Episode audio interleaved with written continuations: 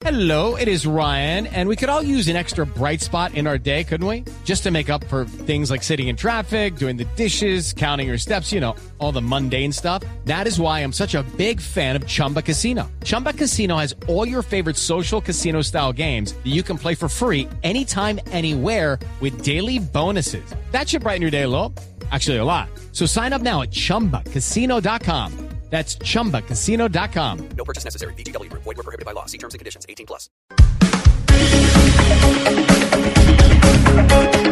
Desde este momento, Colombia está al aire. Mañanas Blue con Camila Zuluaga.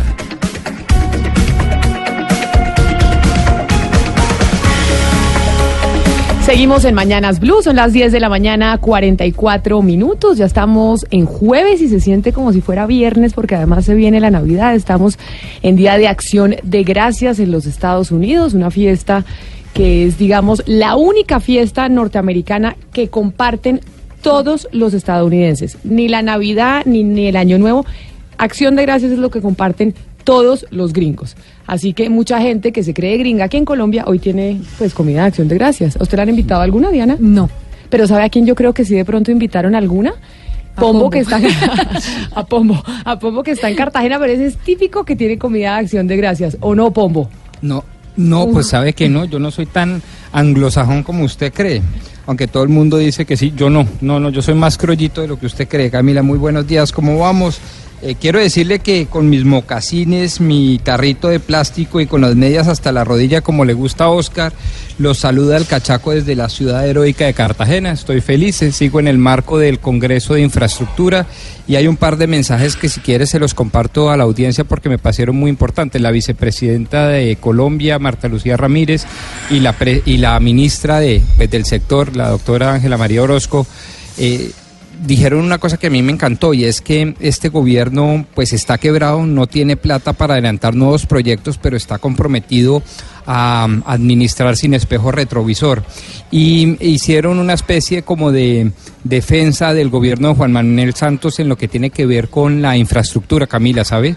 Eh, le- le- por ejemplo, reconocieron y alabaron mucho la ley de infraestructura, alabaron mucho la Agencia Nacional Nacional de Infraestructura, alabaron mucho la ley 1508 sobre asociaciones público-privadas y la visión que se tuvo de las megaobras y de las megaconcesiones para los próximos 50 años en Colombia. ¿Cuánto le queda Sí. a ese Congreso Nacional de Infraestructura en el que usted está presente representándonos? Se acaba mañana a las 6 de la tarde y lo cierra el presidente de la República, Iván Duque. ¿Y usted en dónde está sentado? Porque yo oigo como unos platos y como si estuvieran corriendo mesas y Está sillas. ¿En dónde está? ¿En el comedor del hotel desayunando? ¿Dónde se encuentra? Pues la, la verdad, me- sí, pues no desayunando porque ya son las diez y media, pero pues yo madrugué un poquito más, ¿no? Pero no, sí me tocó bajarme al, al restaurante del hotel porque en la habitación teníamos problemas de conexión. Sí, ¿Y se- quién voy está a en ver el- cómo puedo arreglar ¿Quién está en esto, el pero- restaurante del hotel? es- Descríbanos un poquito, Pombo. ¿Quién está en el restaurante? ¿Qué se comió? ¿Era buffet? Mire, eh,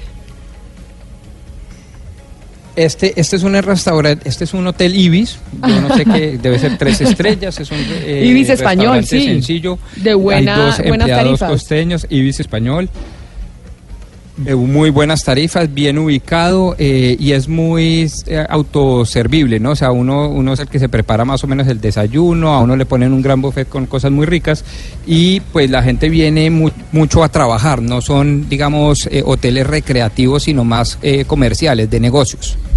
Bueno. Eh, y bueno, ¿y Camila. ¿cómo más le describo? Pues es un restaurante normal, con, si- con sillas de, de- de madera, si le sirve de algo, no sé cómo más describirlo desde acá. Gonzalo, buenos días. Buenos días, Camila. No, pero las medias, las medias hasta las rodillas, ¿no? Blancas. Claro, eso es típico del No, cachaco. ay, no. Eso Sí, es típico blancas, del cachaco. Claro, Porque claro, para que no, yo no pierda mi identidad, por eso. Y, y, que- y con mi tarrito de plástico para los billetes, que no se me mojen en el mar, Gonzalo. Eso es muy importante para el cachaco. Y entonces del cachaco nos vamos donde está el costeño. Oscar Montes, buenos días. Buenos días Camila, un saludo especial para ti, para todos nuestros oyentes. Óigame, Rodrigo, un día más usted en Cartagena y le tengo ahí un amigo que le puede alquilar un apartamento. O si quiere le venden también porque se puede quedar amañado por estos lados.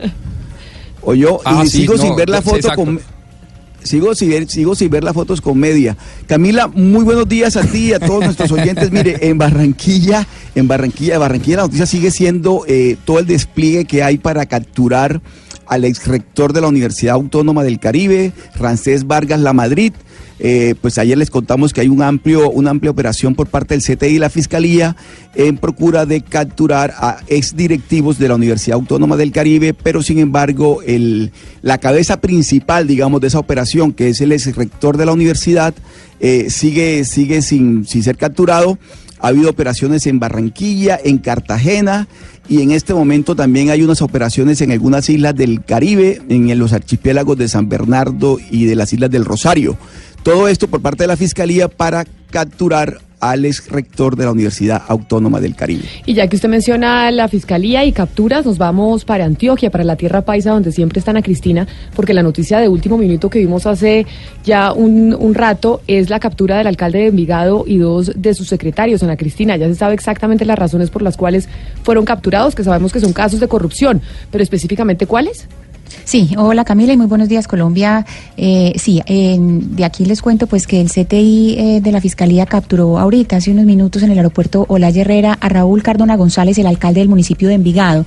¿Por cuáles cargos? Por concusión y peculado relacionados con la gestión pública. Junto al mandatario también fueron capturadas otras cinco personas, entre ellas, pero no estaban en el aeropuerto, eso sí fue en, el Palacio de Gobierno en Envigado, entre ellas el secretario de Educación Diego Fernando Echavarría Giraldo, la secretaria de Hacienda Girlesa Mesa Medina, un concejal y un exconcejal. Eh, todavía no se tienen las identidades, están por confirmar. Se sabe que el CTI tiene 13 órdenes de captura, incluyendo estas que les acabo de decir. No obstante, también se conoció que todas ellas no están necesariamente dirigidas a funcionarios públicos. Pero es que, mire Camila y oyentes, lo que, lo que pasa aquí es, es muy extraño porque es que Raúl Cardona es el tercer mandatario del Valle de Aburrá que tiene líos judiciales. ¿Y quiénes son los otros dos, Ana Cristina? O sea, ya es el tercer mandatario que ha sido capturado.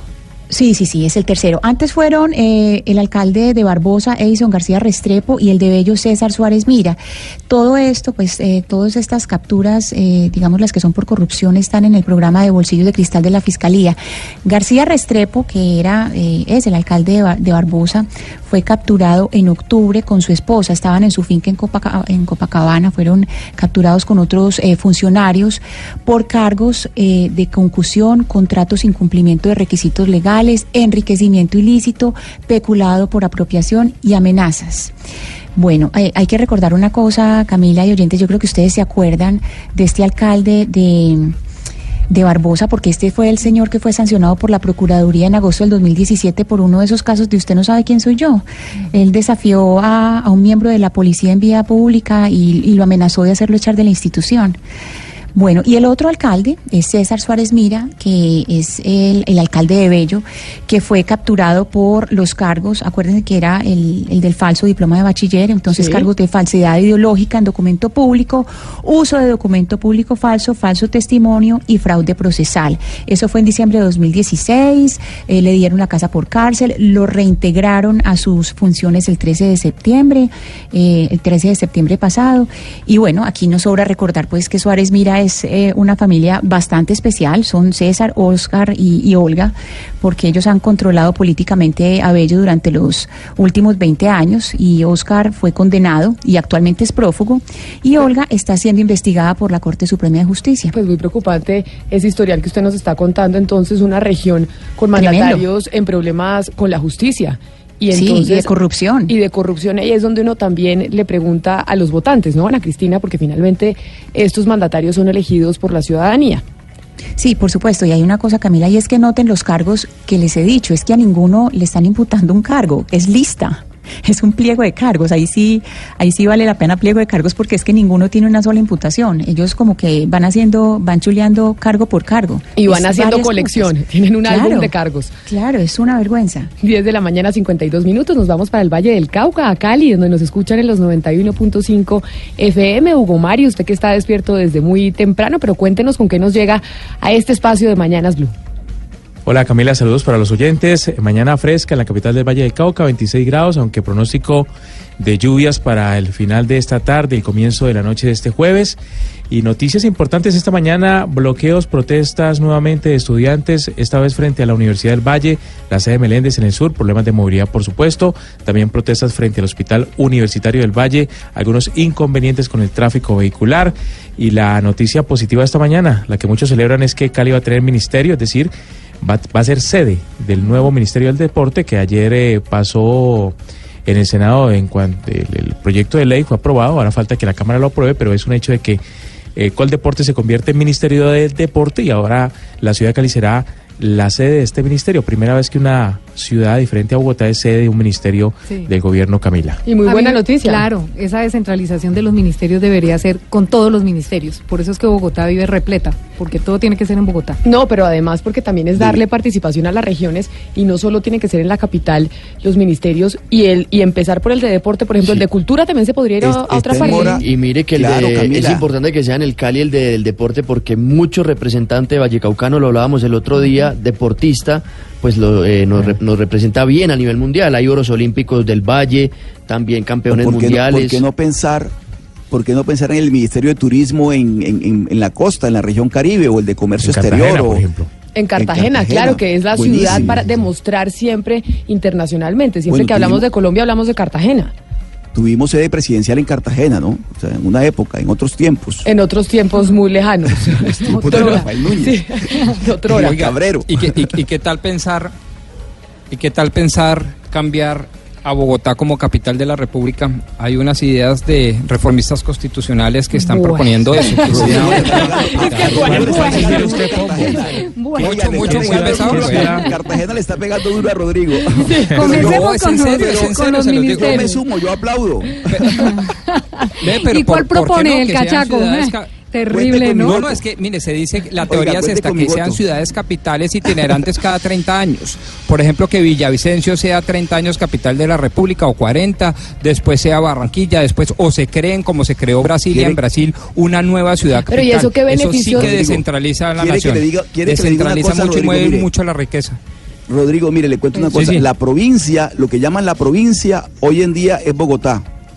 O sea, en Bogotá hay más provincianos que Total, bogotanos. sí, O sea, la- sí, claro. Hoy en día la provincia, lo que llaman en somos la Bogotá la inmensa provincia minoría. es Bogotá. Por eso, Oscar, los bogotanos la- muchas veces nos quejamos de que siendo Bogotá una provincia que recibe, una ciudad que recibe a toda la gente con los brazos abiertos, Así y es. ve como mucha gente del resto del país detesta la ciudad y critica a Bogotá y dice que Bogotá, es lo peor y uno dice, oiga, pero Bogotá recibe a todo el mundo Mire, de verdad con los brazos abiertos. yo que es, no soy de acá y vivo acá en Bogotá, siento que es que esta ciudad de alguna manera no es de nadie y por eso es que no solamente la gente de Bogotá, sino los de afuera como que no la cuidan como debería. En cambio usted va a una ciudad como Medellín, como Cali, donde la mayoría de la gente es de esa ciudad, como que hay más sentido de pertenencia. Pero mire, por ejemplo, Pablo. Nueva York. Nueva York es una ciudad multicultural, en donde realmente neoyorquinos, neoyorquinos hay muy pocos. Y el que Así llega a Nueva York se siente de Nueva York. ¿Por qué eso no pasa en Bogotá? En Bogotá, mire, de Por verdad, en serio, lo que menos hay son bogotanos, pero le quiero contar, usted haga en Bogotá una, una fiesta de colonias, Boyacá le llena todos los parques, Sí, la no. costa le llena Boyacá todos los presente sitios, el siempre. Valle del Cauca le llena todo, Antioquia, mejor dicho, en Sí, Bogotá, en serio. tiene toda la Hagamos una, una- una reunión de colonias y verá que los bogotanos no llenan, no llenan una plaza. Pues la feria de las Pero colonias que me tiene dice. que ver con el cambio de la capital, de Bogotá, de, de Bogotá como capital, ¿no? Bueno, pero me esa es una- que ese- la- la- Es una propuesta que podríamos ahondar más adelante, ¿no? Como porque es bien profunda, ¿no? Decir que ya Bogotá no, No, sea la capital profunda, de Colombia, sino otra ciudad como imagínese lo que implicaría eso para la descentralización real y Yo verdadera de este respaldo a país. Rodrigo. Imagínese lo que sea la, la política geoestratégica en relación con Venezuela, por ejemplo. cuente con mi Imagínese voto. lo que sea la movilidad de personas y de capitales. Sería la gran revolución. Es que Bogotá tiene cerca Pero a usted no le gustan las revoluciones, Pombo. El otro día me estaba diciendo que usted la revolución no le gusta. ¿No me dijo? Revolución territorial, no personal, no con piedra y, y con machete. Esa sí no me gusta. a Rodrigo un par de días más en Cartagena y verá cómo lo cambiamos totalmente. Dice Cartagena tiene que ser la capital. 10 de la mañana 57. Vamos a ver qué pasa en el mundo, Es que Gonzalo. acá tengo más oxígeno, acá tengo más oxígeno. Gonzalo, ¿qué está pasando en el mundo? Bueno, Camila, usted ya lo comentaba, Día de Acción de Gracias, ya comenzó el desfile, el tradicional desfile mm, de Macy's en Nueva York, 92 años, un desfile además que estará s- musicalizado por Diana Ross y John Legend. Nos quedamos en los Estados Unidos, Camila, porque el presidente Donald Trump eh, tiene roces nuevamente con la Corte Suprema de Justicia, en este caso con el presidente del ente judicial John Roberts, porque ha criticado cómo los tribunales rechazan una y otra vez sus medidas eh, contra o por el tema migratorio. Y a nivel tecnológico, Camila, yo sé que usted es muy Samsung. Usted ¿Sabe se pasó a Samsung gracias a mi persona. No, Yo pero me ¿sabe qué me cumple las pasó? Américas 2015. ¿Sabe qué me pasó? A Yo ver. era iPhone, me cambié a Samsung gracias a usted que me regaló un teléfono, Gonzalo, me regaló un Samsung y me quedé en Samsung un tiempo. Y después en esta última Navidad, o sea, hace un año, me regalaron otro teléfono y me regalaron un iPhone. Yo en este momento no le veo nada a Samsung. ahí No, y no mesa. sabe cómo extraño el Samsung. ¿Ah, sí? Sinceramente, lo extraño profundamente, Gonzalo. Y digo, ¿a qué Bueno, horas a mí se me ocurrió que me regalaran otra vez un iPhone de Navidad? Bueno, tomando en cuenta lo que usted está diciendo, yo le puedo decir que Huawei ha superado a Apple en las ventas de teléfonos móviles en todo el planeta y se convierte en el segundo o la segunda compañía que más teléfonos mm, vende en todo el globo terráqueo. Y yo no sé, Camila, hablando de iPhone, si a usted no le parece que desde la muerte de Jobs, Apple no ha sacado absolutamente nada más que los AirPods. O sea, no Sí, ha tenido ha nada deslumbrante. No, no, no, nada deslumbrante, es cierto. Ha sacado teléfonos que cada vez son más caros, ¿no? Porque el último teléfono de iPhone que sacaron era el más caro de la historia y siempre lo que hacen es subir el precio, pero yo he visto gente que tiene el nuevo Gonzalo y no tiene nada así muy distinto al mío que es más viejito. Y aparatos diferentes tampoco, aparte de celulares, como dice, la evolución del iPhone, pero aparte de eso... Aparte de eso, pocón, pocón. Los AirPods, los AirPods que son los audífonos sin, sin cable, pero Ah, sí. más Sí, allá de eso. Y que, están obli- y que cuando uno tiene el teléfono lo están obligando a uno a tener que comprarse los AirPods porque ya Claro. el mismo conector por donde usted tiene que cargar el teléfono es el mismo de los audífonos. Solo Así tiene que- una entrada. Exacto, o sea que si usted está cargando su teléfono no puede oír absolutamente nada. Gonzalo, pero ya que son las 11 de la mañana, empecemos con un poco de música. ¿Cuál es la lista que usted nos trae el día de hoy para recordarle a nuestros para recomendarle a nuestros oyentes? Bueno, y también recordarles, Camila, que pueden ingresar en Spotify, numeral Colombia está al aire, para que escuchen las canciones que hemos colocado a lo largo del inicio de este programa. Fíjese bien, esta semana tuvimos una lista de mujeres y hoy vuelvo a traer una lista de mujeres. Y es que la revista Forbes publicó las 10 personalidades femeninas que más dinero han generado en este año 2018. Y yo voy a comenzar, Camila, con una mm, líder juvenil que marcó nuestra infancia, seguro la suya también. Y digo nuestra porque a muchos de la mesa mm, les marcó una canción que es la que voy a colocar. Toca preguntar. Y según- Gonzalo, No, las edades de la mesa, ¿no? Usted ponga y le preguntamos a los de la mesa si también les marcó la infancia. Pero es que cuando escuche la canción, usted se va a mover. A Porque ver. yo estoy seguro que con unos tragos, estando en Bogotá con usted, esta canción la, la voy a bailar. Es un placer culposo, a pesar de todos los tatuajes de lo rockero que soy. Aquí está Britney Spears, número 10 de la lista, 30 millones de dólares facturados el, este año por música. Oops, didn't again. think I did it again. I made you believe we're more than just friends. Oh, baby, it might seem like a crush, but it doesn't mean that I'm serious. 'Cause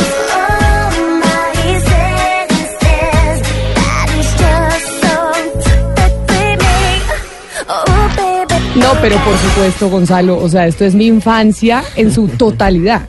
Y Britney Spears, si Además- vuelve, la vi en concierto, ¿sabe qué? Aquí, Pablo, en Bogotá, alguna vez la vi. Sí. Sí, hace unos cinco años más o menos vino Britney Spears, ya no era lo mismo de cuando éramos niños, pero esto también era suyo, ¿o no? Sí, a mí me tocó la- esta época también Backstreet Boys, NSYNC, Robbie Williams. Es Sí. como esa época pop que uno escuchaba cuando era pequeño. Que claro fue sí. maravillosa, pero vamos a hacer el recorrido en la mesa. Hugo Mario, usted en Cali, ¿esto es como de su infancia o un poquito ya más No, posterior? yo, no. yo soy un poquito de, de- de antes, ¿no? De Michael Jackson, de Lionel Richie, Steve Wonder, otra generación. Pero alcanzó a cantar Britney Spears, dígame que sí. no, no, no, no, no está, no está Nada. dentro de mis preferencias. Pombo, ¿usted sí o no? No, no, no, yo soy un poquito más viejo, yo soy ochentero, setentero, yo era de los que estaba con The Police, Rod Stewart, Journey. Ay, no, me salieron como todos toda esa música de los ochentas. Son mis papás en Sí. la. No, música. Y No. Oscar, Oscar, ¿usted en No, yo- Barranquilla, Britney Spears tampoco?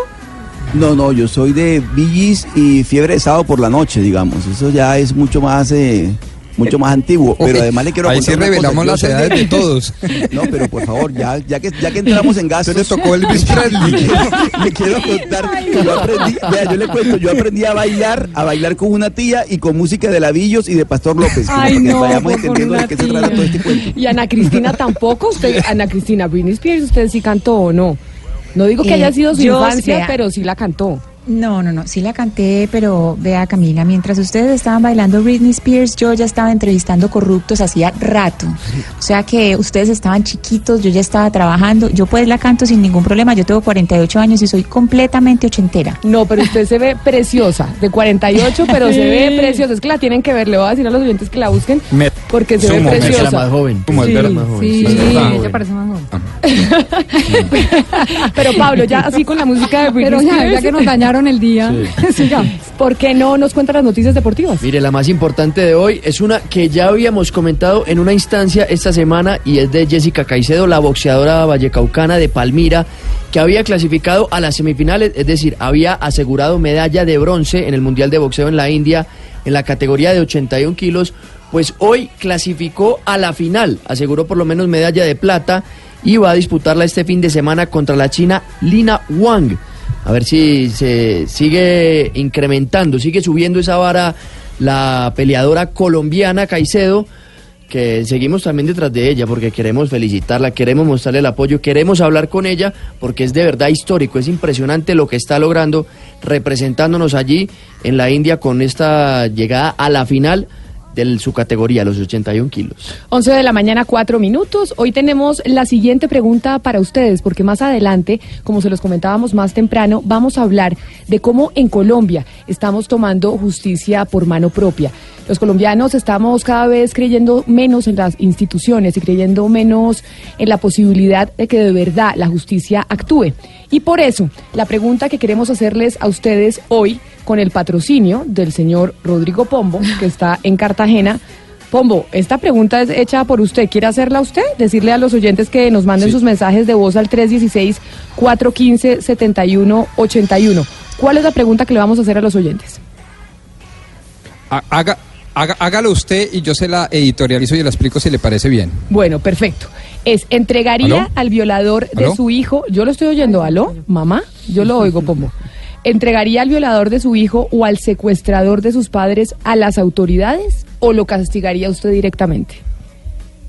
Esa pregunta que le vamos a hacer a los oyentes y que queremos que nos respondan a través de nuestra línea de WhatsApp 316-415-7181 es a propósito de lo que vamos a tratar más adelante, cómo la gente está tomando justicia por mano propia. Por eso queremos, según lo que entiendo de Pombo, hacer reflexionar a la gente. Si usted se encuentra al violador de su hijo o al secuestrador de sus papás, ¿lo manda a las autoridades o usted lo castigaría directamente? Esa es nuestra pregunta. Son las 11 de la mañana, 6 minutos, ya volvemos, porque vamos a seguir hablando de una investigación que iniciamos ayer, lo que está pasando en la Cámara de Representantes con ese contrato de Internet que resulta se cambió, se aumentó y ahora están los representantes a la Cámara sin Internet. Ya volvemos. Oh, it's beautiful. But wait a minute, isn't this?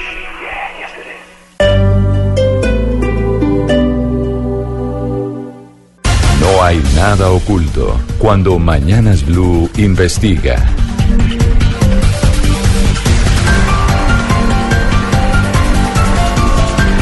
11 de la mañana, 10 minutos. Y ayer iniciamos una investigación a propósito de algo que nos llamó la atención, que se conoció desde la semana pasada, y es la falta de Internet en la Cámara de Representantes. Como muchos congresistas, incluso en la plenaria, se estaban quejando de la falta de este tipo de servicio que ellos tienen dentro del recinto. Diana, hagamos un resumen específicamente de qué fue lo que pasó con los contratos, lo que veníamos encontrando desde ayer y las cosas adicionales que logramos investigar. Así es, Camila. Pues los medios registraron que los representantes a la Cámara se estaban quejando porque no tenían servicios ni de teléfono, ni de Internet, ni en las oficinas, ni en los recintos del Congreso.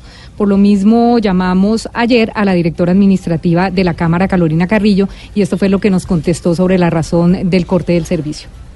El ministerio nos dice que primero no hay más recursos porque además el Estado se encuentra en quiebra. Sin embargo, las denuncias del concejal de Bogotá por el Centro Democrático, Andrés Forero, añadieron un nuevo ingrediente a esta historia y es que el contrato interadministrativo 939 de 2016, firmado por la Cámara de Representantes con la empresa de recursos tecnológicos ERTSA del Valle del Cauca por más de 67 mil millones de pesos, costó el doble de la propuesta enviada por la empresa de teléfonos de Bogotá, ETV. Pero no solo eso, Camila, el dudoso proceso de contratación habría ocasionado que ETV y la empresa UNE, que estaban interesadas en el proceso, no tuvieran la posibilidad de presentar a tiempo una propuesta porque la Cámara en 20 días eligió al proveedor eh, para los siguientes, eh, los siguientes cinco años, o sea, hasta 2021, con el siguiente objeto presentar la solución integral de servicio de telecomunicaciones compuesta por el servicio de valor agregado para la transmisión de datos, video y voz. O sea, eso, significa que es internet, en los Internet, computadores, celulares y video, ¿es que será? Streaming, el, el streaming que hacen de pasar en vivo las comisiones, eh, los debates de las Ah, ¿para que comisiones ellos tienen la televisor en las oficinas? Claro, no, en las oficinas en todas. Ah, es que, es que yo no he ido a esas oficinas. Sí. ¿eh? Ah, O sea, cada representante tiene un televisorcito en su oficina y ahí ve qué está pasando y ahí allá en la plenaria. exacto, su tele puede ver lo que está pasando en la plenaria porque acuérdese que todos no pueden entrar a todos los debates. Entonces ahí lo sigue. A eso súmele Camila que para ese momento de la firma de ese contrato, de ese, de ese convenio, estaba vigente el contrato con la ETV, por lo que la doctora Carrillo decidió terminarlo sin más ni más anticipadamente. O sea, era tanto el afán de contratar a este nuevo proveedor del Valle del Cauca que la Cámara de Representantes no pudo esperar hasta el mes de junio, sino que firmó en diciembre con la empresa de la Gobernación del Valle y en abril le terminó el contrato a la E ETV. Pues queremos saber precisamente qué fue lo que pasó y por esa razón estamos en comunicación con Luis Fernando Martínez. ¿Quién es Luis Fernando Martínez? Él es el gerente de ERT del Valle del Cauca, la empresa que hoy está prestando el servicio en la Cámara de Representantes. Doctor Martínez, muy buenos días. Gracias por estar con nosotros por y por aceptar esta llamada para explicarnos el tema. Bienvenido a Mañanas Blue. Sí, muy buenos días. Eh, con el saludo, eh, aquí puesto a aquí hay interrogantes. Siempre quiero hacer es como una aclaración porque yo tuve la oportunidad de escuchar la nota que hicieron ayer cuando, no sé si era usted o otra periodista, que entrevistaba al concejal. ¿Era usted o, o era otra? Eh, cuando usted, usted o la persona Pero mire, doctor, doctor Martínez, yo lo estoy oyendo tan mal y usted tiene el servicio de la empresa en la que usted trabaja, porque si este es el servicio que le prestan entonces a los congresistas se oye muy mal de verdad. Eh, lo, voy a pedir el favor de que Eh, se ubique mejor para tener una, una comunicación un Eh, poco más clara. pregúntele- pre- pregúntele a su operador si llamó a un celular o está llamando a un teléfono de la ERT. Pregúntele para que le diga si el servicio está bien o está mal. No, me- no me puedes decir que este servicio lo estoy prestando yo, me estás llamando a mi celular. Y yo estoy en claro, entonces no sé si usted está considerando que el servicio de claro es malo. Vamos a buscar a ver cómo hacemos para tener una mejor comunicación y oírlo claramente yo que nos escucho parece. Yo lo escucho perfectamente. No, pero es que al aire se oye, se oye un poco mal, doctor Martínez. Por eso nos parece importante, porque nos parece fundamental contar con su explicación. También está con nosotros en la línea Camilo Olea. Él es el vicepresidente de la empresa de teléfonos de Bogotá, la ETV. Señor Olea, muy buenos días y usted también gracias por estar con nosotros. Camila, buen día para usted y la mesa de trabajo y su audiencia. Bueno, señor Olea, ya que estamos en comunicación también con el señor Martínez y están las dos empresas, una la que prestaba el servicio antes y otra la empresa que prestó, que está prestando el servicio ahora. ¿Qué fue lo que pasó en ese momento cuando se hizo la contratación? ¿Cuál es la diferencia en los servicios que el de ustedes costaba casi que la mitad? que el del eh, señor eh, Martínez, que hoy es representante y pues gerente de ERT del Valle del Cauca. Nosotros veníamos prestando los servicios a la Cámara de Representantes y al Senado desde el año 2007. Entendiendo la importancia de tener una renovación tecnológica, veníamos en conversaciones con las áreas de planeación correspondientes para identificar cuál era el alcance de una modernización. Eh, nuestro contrato estaba vigente hasta mediados del 2017 y con la oportunidad necesaria buscamos esos acercamientos. Desafortunadamente no hubo un progreso eh, al respecto y a finales de diciembre de 2016 llega una invitación de la Cámara para cotizar. Desafortunadamente los detalles del alcance y el plazo que nos daban hizo imposible para la ETV presentar una oferta seria y responsable eh, para esos servicios. Es posible que la diferencia en precios en parte tenga que ver con que no había información suficiente y que el alcance de lo que planteó la ETV sea diferente de lo que haya planteado la E ERT. Pero, señor Olea, me llama la atención esto que usted me está diciendo, porque mire lo que nos dijo ayer la directora administrativa de la Cámara, la señora Carolina Carrillo, cuando les preguntamos, cuando le preguntamos precisamente sobre esto. Oiga lo que ella nos dijo. Sí cambiamos la empresa, nosotros cambiamos a la empresa ETV por la empresa ERT, en donde ETV nunca entregó propuesta, primer tema. Segundo, eh, lo que teníamos contratado con ETV era una tecnología análoga y hoy, además por directriz del Ministerio de las TIC y, vanguardia de todo lo que tiene que ver con conectividad, debemos tener eh, Full HD, o sea, digital, Eso fue lo que ella nos dijo, que ustedes no presentaron ningún tipo de propuesta. ¿Ustedes presentaron o no presentaron una propuesta para participar nuevamente en la prestación del servicio en la Cámara de Representantes? Ellos, la invitación la cursaron el 29 de noviembre del 2016, dando plazo al 4 de diciembre para entregar ofertas, cuatro días hábiles. Dentro de ese plazo, ETV no alcanzó a entregar una oferta, sin embargo, sí presentamos una oferta 20 días después, cuando tuvimos ya suficiente detalle y diseño para presentar una oferta. Y entonces, doctor Martínez, gerente de la ERT del Valle del Cauca, quienes están prestando hoy el servicio en la Cámara de Representantes, ¿cuál es la diferencia del servicio que ustedes prestan con el de la ETV para que cueste el doble? Porque básicamente pasó de 30 mil millones de pesos que tenían un contrato inicial en la Cámara a 60 mil millones de pesos. ¿Cuáles son los servicios adicionales para que el costo haya subido de manera tan significativa? Bueno, señora, primero te quiero hacer varias aclaraciones. Usted ayer dijo al aire que yo, Luis Fernando Martínez, había creado la empresa ERT un año antes de hacer esta propuesta. Quiero decirle que la ERT lleva 27 años. Usted no puede decir cosas que no son, primero. Segundo, usted me está diciendo que si el servicio que está tan malo en este momento, que es el mismo servicio que yo, pues usted está llamando a, un- a una línea celular de la empresa, claro, una multinacional. No sé si su operador se lo dijo. Y le, le quiero responder su pregunta de ahora. Yo no me doy cuenta que cuánto valía el contrato que tenía la empresa, eh, llámese Cámara de Representantes con la ETD, porque eso no lo puedo saber yo. No sé, no puedo hacer ese comparativo si nosotros subimos y bajamos. Simplemente yo hace día una convocatoria, cuando digo yo de la ERT, que se hizo y presenté una propuesta y no tengo ni la menor idea quién era todo lo anterior, no tengo ni la menor idea de cuánto valía el contrato anterior y no tengo ni la menor idea, señora, quiénes se accedieron a esa convocatoria. Señor Martínez, usted como gerente de la ERT me imagino que tiene la capacidad de hacer un estudio de mercado y saber cuáles son los, Claro, ser- los servicios que prestan su competencia y tener el conocimiento suficiente para saber por qué los servicios que usted presta, si son iguales a los de su competencia, cuestan el doble. Yo me imagino que usted tiene la capacidad como no, gerente no. de una empresa de saber, sin importar si sabía o no, cuál era el precio que pagaba la Cámara de Representantes por el mismo contrato. Yo le digo, ¿qué es lo tan bueno de su empresa para que hoy la Cámara de Representantes esté cobrando el doble? Venga, le respondo. Sí, señora, nosotros no, es que lo que está diciendo no es tan cierto, de que nosotros estamos co- cobrando, lo que estamos cobrando el solo servicio de Internet. Como lo dice, como lo está diciendo la persona que se está entrevistando al otro lado de la línea, es todo un, tema de relación tecnológica. Nosotros prestamos servicio a, más de 2.000 personas en, todo el tema de Internet. Eh, eh, Estamos eh, telefonía IT, última tecnología, una bolsa ilimitada eh, de minutos de telefonía local y una bolsa ilimitada de teléfonos para larga distancia, llamadas a celular, tenemos servicios de televisión IP a 250 televisiones, tal como usted lo dijo en este momentico.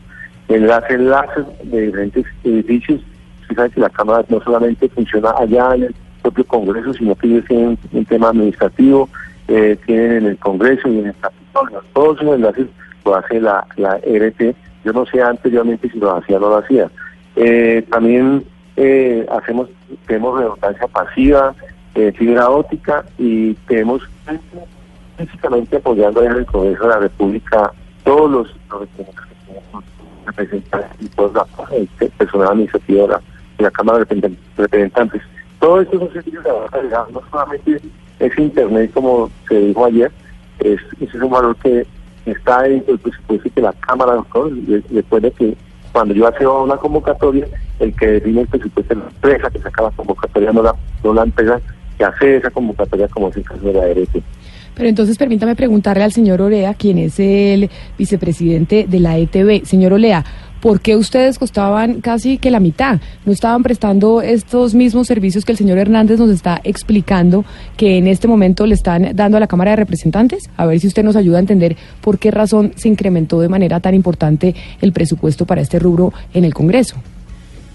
Camila, efectivamente las dos empresas presentamos oferta en el marco de la misma invitación y con un alcance que venía dado en esa invitación. Yo entendería que las especificaciones del servicio ofertado por la ETB deben ser iguales, adicionalmente porque ETB llevaba muchos años prestando servicios a la Cámara y conocíamos en detalle el alcance de los servicios a prestar. Doctor Olea, o sea que usted, eh, la ETV estaba en capacidad de prestar exactamente el mismo servicio por la mitad de- de- de- del, precio. Y lo otro que quería preguntarle para que me reafirmara también es lo de los tiempos. Es decir, ustedes reciben la invitación el 29 de noviembre y, y para cerrarla el 4 de diciembre. Es decir, si es posible en cuatro días estructurar toda una propuesta para un negocio de este tamaño.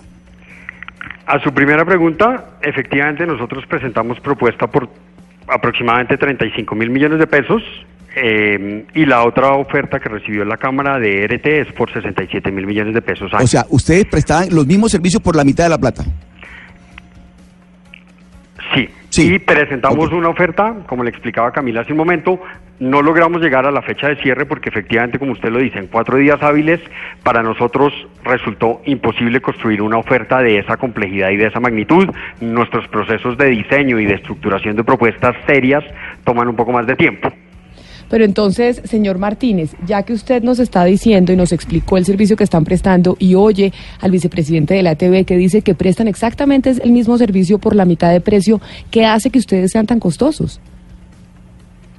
No le puedo responder eso porque yo no conozco la propuesta que hace ETV. Como le digo, esta pregunta se la debe decir a la Cámara, no, no a nosotros como ERT. Yo no, no puedo, no tengo, yo confirmo y yo no sabía y no sé qué empresas participaron en la convocatoria porque la convocatoria no la hace la, la ERT, la hace la Cámara de Representantes. No tengo ni idea qué propuesta hizo eh, la ETV, si la hizo o no la hizo. Como le digo, no la conozco no es mi deber ni- ni responsabilidad conocer de esa información. No sé, lo que sí le quiero decir es que nosotros hemos participado en muchas eh, convocatorias que hacen entidades de nivel nacional donde va la ETV y la ETV nos ha ganado muchas. Y yo tranquilamente me quedo tranquilo, pues nos ganaron, seguimos trabajando, seguimos proponiendo. Eh, nunca voy a entrar a objetar que ya la- ellos hicieron por una, una propuesta in- inferior en calidad o, o inferior en precio, no sé. Pues, simplemente nos dicen, ganó la EPB, pues sigo trabajando, sigo buscando convocatorias, tengo un departamento comercial al frente de todas esas convocatorias y todos los días queremos mejorar. Eh, aquí yo no sabía, como le, le- no sabía quién participó, y me estoy dando cuenta que el señor está diciendo que hizo una, una propuesta infe- inferior a la nuestra, no sé si él tiene la capacidad de conocer lo que nosotros pro- propusimos y no sé si él tiene la capacidad de saber que estoy yo, eh, yo eh, brindando el servicio a la, a la Cámara de Representantes, no sé cómo sí. lo hace. Yo no tengo, Señor Martínez, ju- ju- eh, justamente quiero preguntarle, claro, justamente quiero preguntarle sobre la experiencia de la de la ERT. Eh, ¿Cuántos otros contratos así de grandes tiene la ERT con empresas del Estado, eh, como la Cámara de Representantes? Y quiero preguntarle además si este es el contrato más grande que tiene la, esta empresa que, que tiene sede en el Valle del Cauca. Bueno, eh, muy importante su pregunta, señor, porque como eh, escuché, le dije ayer, la empresa se formó hace un año. Primero, esta empresa tiene 27 años en el mercado. No se creó para, específicamente para, para atender este contrato con la Cámara de Representantes, y mucho menos yo como gerente. Yo llegué hace tres años y la señora dijo ayer que la creamos en el último año. Es mi empresa, ¿no? Es una empresa pública, 100% estatal, así como la ETV donde tiene participación la gobernación del Valle y la empresa municipal de Cali. Segundo, eh, nosotros tenemos en- en- a nivel nacional muchísimos más contratos. Tenemos, nosotros somos operadores de 400 zonas Wi-Fi gratis para la gente, un programa bandera del pasado gobierno nacional, específicamente en Quito. Operamos en varios departamentos del país, donde ha participado la ETV y donde la también ha ganado.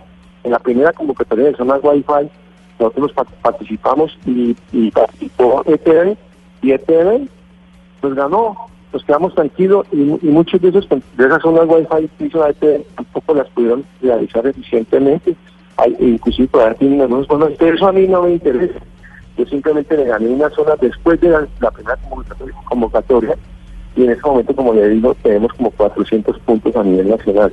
Somos operadores de brindar todo el tema de internet a instituciones educativas de municipios no certificados, más de eh, 100 municipios en todo el país atendemos nosotros eh, a través de nuestros aliados y de, de toda nuestra infraestructura.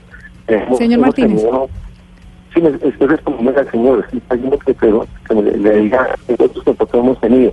Hemos tenido contratos con el Ministerio de Hacienda, con el Ministerio de Educación Nacional, con la Unidad de Víctimas, con el ICETES, a nivel nacional, con to- departamentos como Córdoba, Putumayo, San Andrés, Mariño. Señor Eh, Martínez, le quiero le, le- le quiero preguntar algo y es sobre la propuesta, pues, sobre el contrato que estamos hablando. La propuesta que ustedes eh, presentaron, ¿cuánto se demoraron en formarla, en crearla? Y se lo pregunto básicamente por la respuesta de, del funcionario de la ETB que dice que ellos se demoraron un poco más para presentar una propuesta seria. Y me llama la atención el tema porque si ETV estaba manejando el tema, era mucho más fácil para ellos presentar una nueva propuesta que para ustedes que apenas llegaban a, a- a presentarla a la Cámara de Representantes. Eh, yo tengo entendido que esto se abrió en noviembre, más o menos a mediados de noviembre, y se finiquitó en diciembre, o sea, en un mes. Esto fue relámpago. ¿En cuánto tiempo tuvo usted exactamente para armar esta propuesta y presentársela a la Cámara de Representantes? Como le digo, nosotros tenemos eh, aliados, o sea, a, la experiencia propia de la ETV hay que sumar- sumarle la experiencia de todos los aliados que tienen conocimiento de todos los proyectos que se manejan a nivel nacional. Eh, estamos dentro del mercado y estamos haciendo todo tipo de investigaciones. Cuando, cuando nosotros eh, nos presentamos, es que ya conocemos que hay posibilidades de, de que va a salir una convocatoria desde el punto de vista de que los contratos todos los operadores estamos investigando eh, qué fecha tiene determinación el contrato que maneja diferente operador. Entonces, estamos en constante investigación. Claro, pero de entonces lo que quiere decir usted, señor Martínez, es que ustedes ya tenían la información de lo que se necesitaba para ese contrato No. y por eso usted, No, no, por esas investigaciones que hacen con sus aliados. o, o por qué ustedes lograron hacerlo de manera tan rápida y quien ya estaba prestando el servicio no. No, la- nos- nosotros nos ajustamos al, al, al, al periodo o al tiempo que dio la Cámara de Representantes y nos presentamos con, con la información que nos dieron ellos. Por eso, señor Martínez, ¿qué, hizo posible que ustedes sí se pudieran ajustar a esos tiempos y ETV no lo hiciera? Teniendo en cuenta que Pues ETV no sé, también tiene aliados, tiene estudios de mercado y tenía el contrato. Desconozco. Sí, desconozco porque la ETV no, no se presentó, señora. Yo simplemente tengo todo un equipo de investigación y, y, y trabajaron rápido porque los tiempos que dieron fueron unos tiempos muy cortos y, y lo logramos. Logramos reunir toda la información eh, propiamente de la convocatoria, la reunión, la información que tienen los, los, los proveedores, los aliados que son duchos en la materia, poner una información de esta rápidamente la proceso y la ponemos en una propuesta y así la presentamos a la Cámara de Representantes. No puedo responderle por qué la ETE no lo pudo hacer, no sé, si se lo puede preguntar a, a, a ellos directamente. Yo no podía ni responder por qué no lo hicieron ellos y yo no le podía responder por qué la Cámara lo saca en tan poquito tiempo. Eso es una convocatoria lo- de la lo- Cámara de Representantes. Claro, lo que sí es que nos queda una duda, señor Martínez, para la ejecución ¿Sí? de ese contrato con la Cámara de Representantes, eh, usted, quiero decir, la, la RT, ¿subcontrata a otros operadores, a otras empresas de telecomunicaciones? Bueno, nosotros, trabajamos eh, eh, con, con, con aliados. Eh, la ETV también lo hace. La ETV, por ejemplo, eh, cuando se presenta la zona Wi-Fi, tiene que contratar tanto de la zona Wi-Fi del, del MINTI, eh, tenemos que instalar toda una serie de equipos. Pues los operadores tenemos que entrar a contratar la proveeduría de esos equipos. Por supuesto que tengo que decirle que sí. Si hice una renovación tecnológica, tengo que entrar a contratar esa renovación tecnológica como operador. Lo mismo lo, haría- tendría que hacer la EDT y lo mismo la disculpen, y lo mismo lo tenía que haber hecho la ETV cuando tuvo el contrato con, el, con la Cámara de Representantes y me imagino que hoy como lo tiene con la con el Senado de la República. Doctor Olea, ayer, ayer en la entrevista que tuvimos con la doctora Carrillo, la directora administrativa de la Cámara de Representantes, eh, le entendí que, que no había mostrado mayor interés la ETV en el, en el contrato, en el nuevo contrato, que más bien eh, no era cuestión de tiempo, sino de, de falta de interés. Re- ¿Realmente ustedes no estaban interesados en este contrato? La Cámara de Representantes era uno de nuestros clientes más importantes. Eh, todo el interés teníamos de continuar prestándoles el servicio y poder trabajar con ellos en su renovación tecnológica. Eh, se tuvieron varias reuniones infructuosas con la dirección administrativa de la Cámara y el equipo de planeación para trabajar en el diseño de esa solución de renovación durante el 2016. Y aún hoy estamos interesados en poder contar nuevamente con la Cámara de Representantes entre nuestros clientes. Pues ahí están las voces tanto del señor Luis Fernando Martínez, quien es gerente de ERT del Valle del Cauca, la empresa que hoy le presta el servicio a la Cámara de Representantes, que reemplazó a la ETB y que a pesar de que el señor Martínez pues no nos ha podido explicar, y yo vuelvo y se lo digo, señor Martínez, las razones por las cuales ustedes son el doble de costosos, es decir, ustedes le están cobrando al Congreso o a la Cámara de Representantes el doble de lo que pagaban por el servicio que estaba prestando la ETB o que estaba dispuesta a prestar la ETB y todavía no hemos podido entender cuál es la razón. Pero no soy yo, pero señora, yo no soy el que debo entrar a explicar esa, esos precios que puso la Cámara en su convocatoria. Le- yo le recomiendo que le haga esa pregunta a, la- a los que hicieron la convocatoria. Y yo le agradezco que me haya dado la oportunidad de dar la claridad de que es una empresa de 27 años, no una empresa de un año como lo dijo usted ayer. Y le doy la claridad que aquí estamos hablando no, no de la génesis del, de la génesis del problema, no la contestación, sino que es que la Cámara hoy no nos ha pagado eh, no solamente dos facturas de este año, sino que nos debe dos facturas del año pasado y que, eh, tal como ocurre con su teléfono celular, si usted no paga Doctor Martínez. su teléfono celular a su operador, pues se lo cortan. Estamos hablando de Precisamente, precisamente el tema del, del, del monto es lo que nos, nos tienen, nos tienen eh, haciendo esta entrevista, porque el Ministerio de Hacienda lo que dice es que, claro, como se duplicó el precio, tampoco tiene plata para pagar el doble de lo que antes pagaba. Esa es una de las razones por las cuales están colgados también en el pago. Y pues quería... Claro, porque están pagando el doble de lo que le pagaban. en- Nosotros, nosotros, como le digo, nosotros hicimos nuestra propuesta de acuerdo a un presupuesto que fue colgado en la convocatoria de la Cámara de Representantes. Ese precio no lo, no lo fijó 100% la EDT porque nosotros no hacemos la convocatoria, es lo que quiero que entiendan. Perfecto. Señor Luis Eduardo Martínez, señora. Luis Fernando Martínez, gerente de la ERT del Valle del Cauca, muchas gracias por haber estado con nosotros esta mañana aquí en Blue Radio. Bueno, muchas gracias a usted. Lo mismo al vicepresidente de la TV, Camilo Lea. Gracias por habernos contado la experiencia que tuvieron en ese momento cuando se cambió el contrato, que básicamente por haber subido el precio es que hoy en la Cámara de Representantes están sin internet y sin los servicios. Feliz mañana y gracias por habernos acompañado. Igualmente, Camila, gracias a usted. Y precisamente como dice, yo- yo- señor.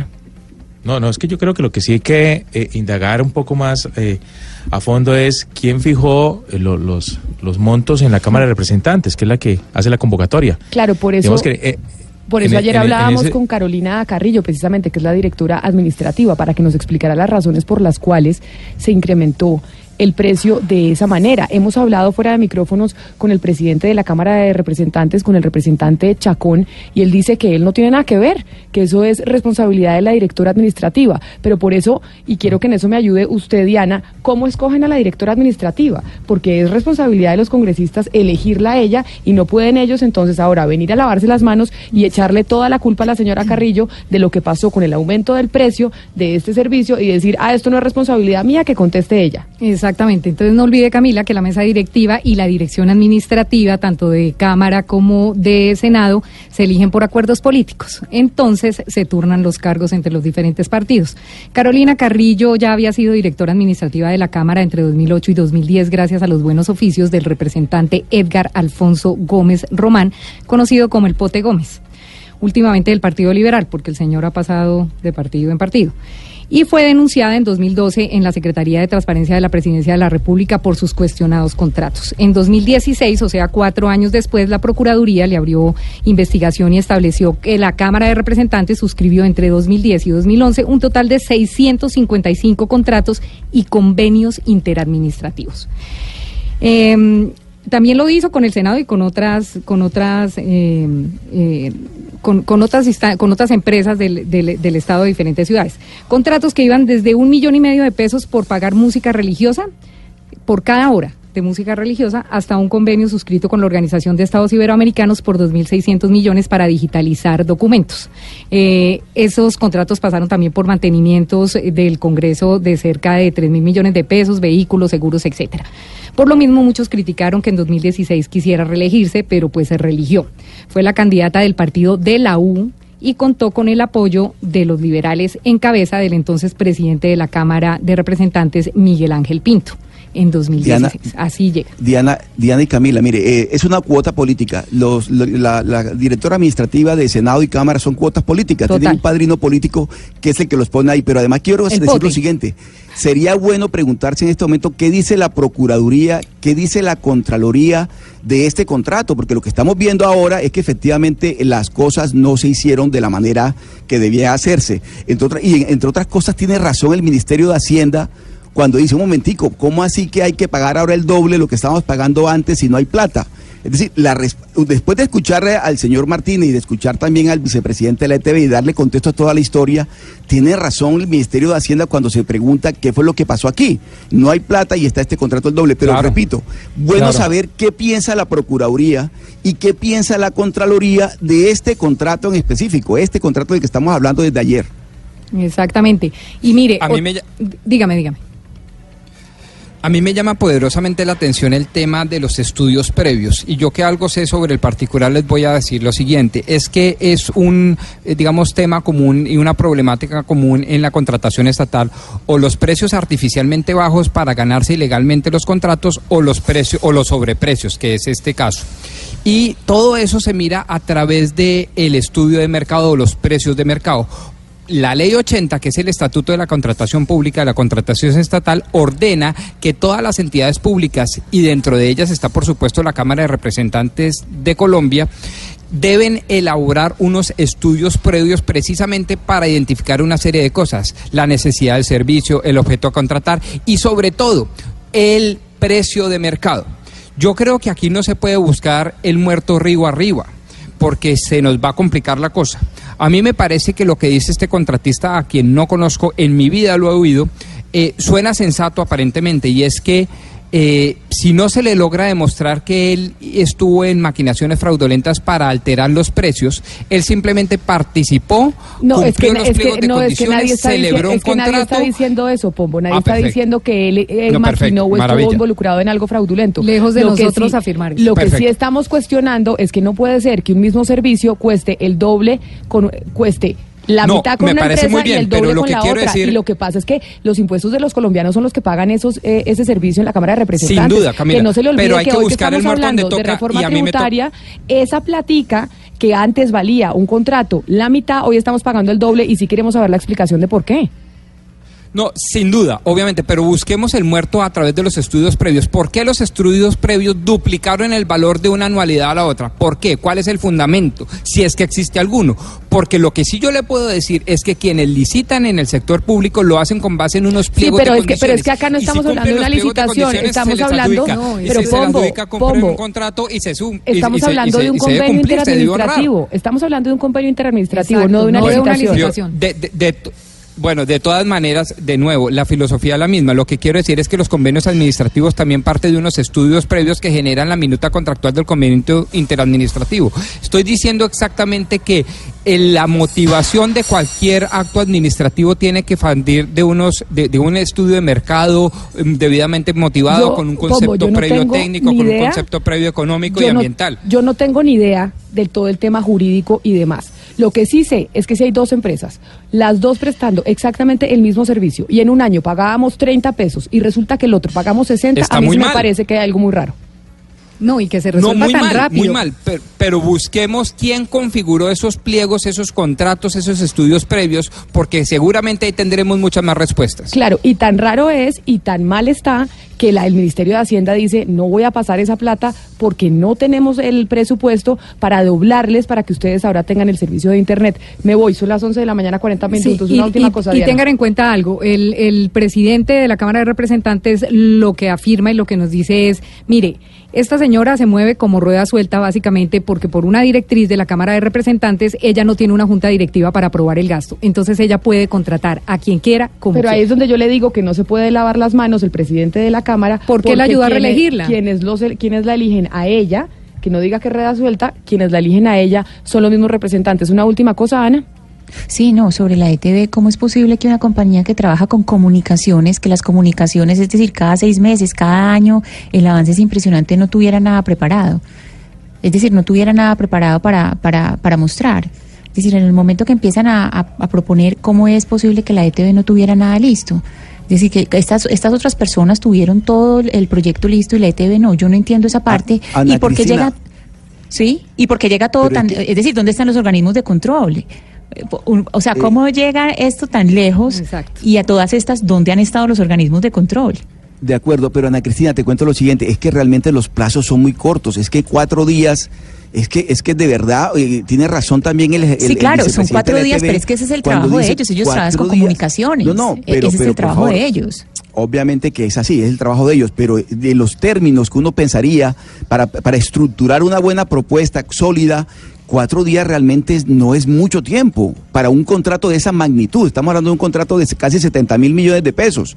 Es decir, realmente yo, yo en eso le hallo la razón al vicepresidente de, de, de la ETV, pero además estoy de acuerdo contigo y, yo voy a insistir en, la- en lo, en- en lo que había dicho. Los organismos de control tienen que pronunciarse. La Contraloría, la? Procuraduría tienen que pronunciarse sobre este contrato en específico.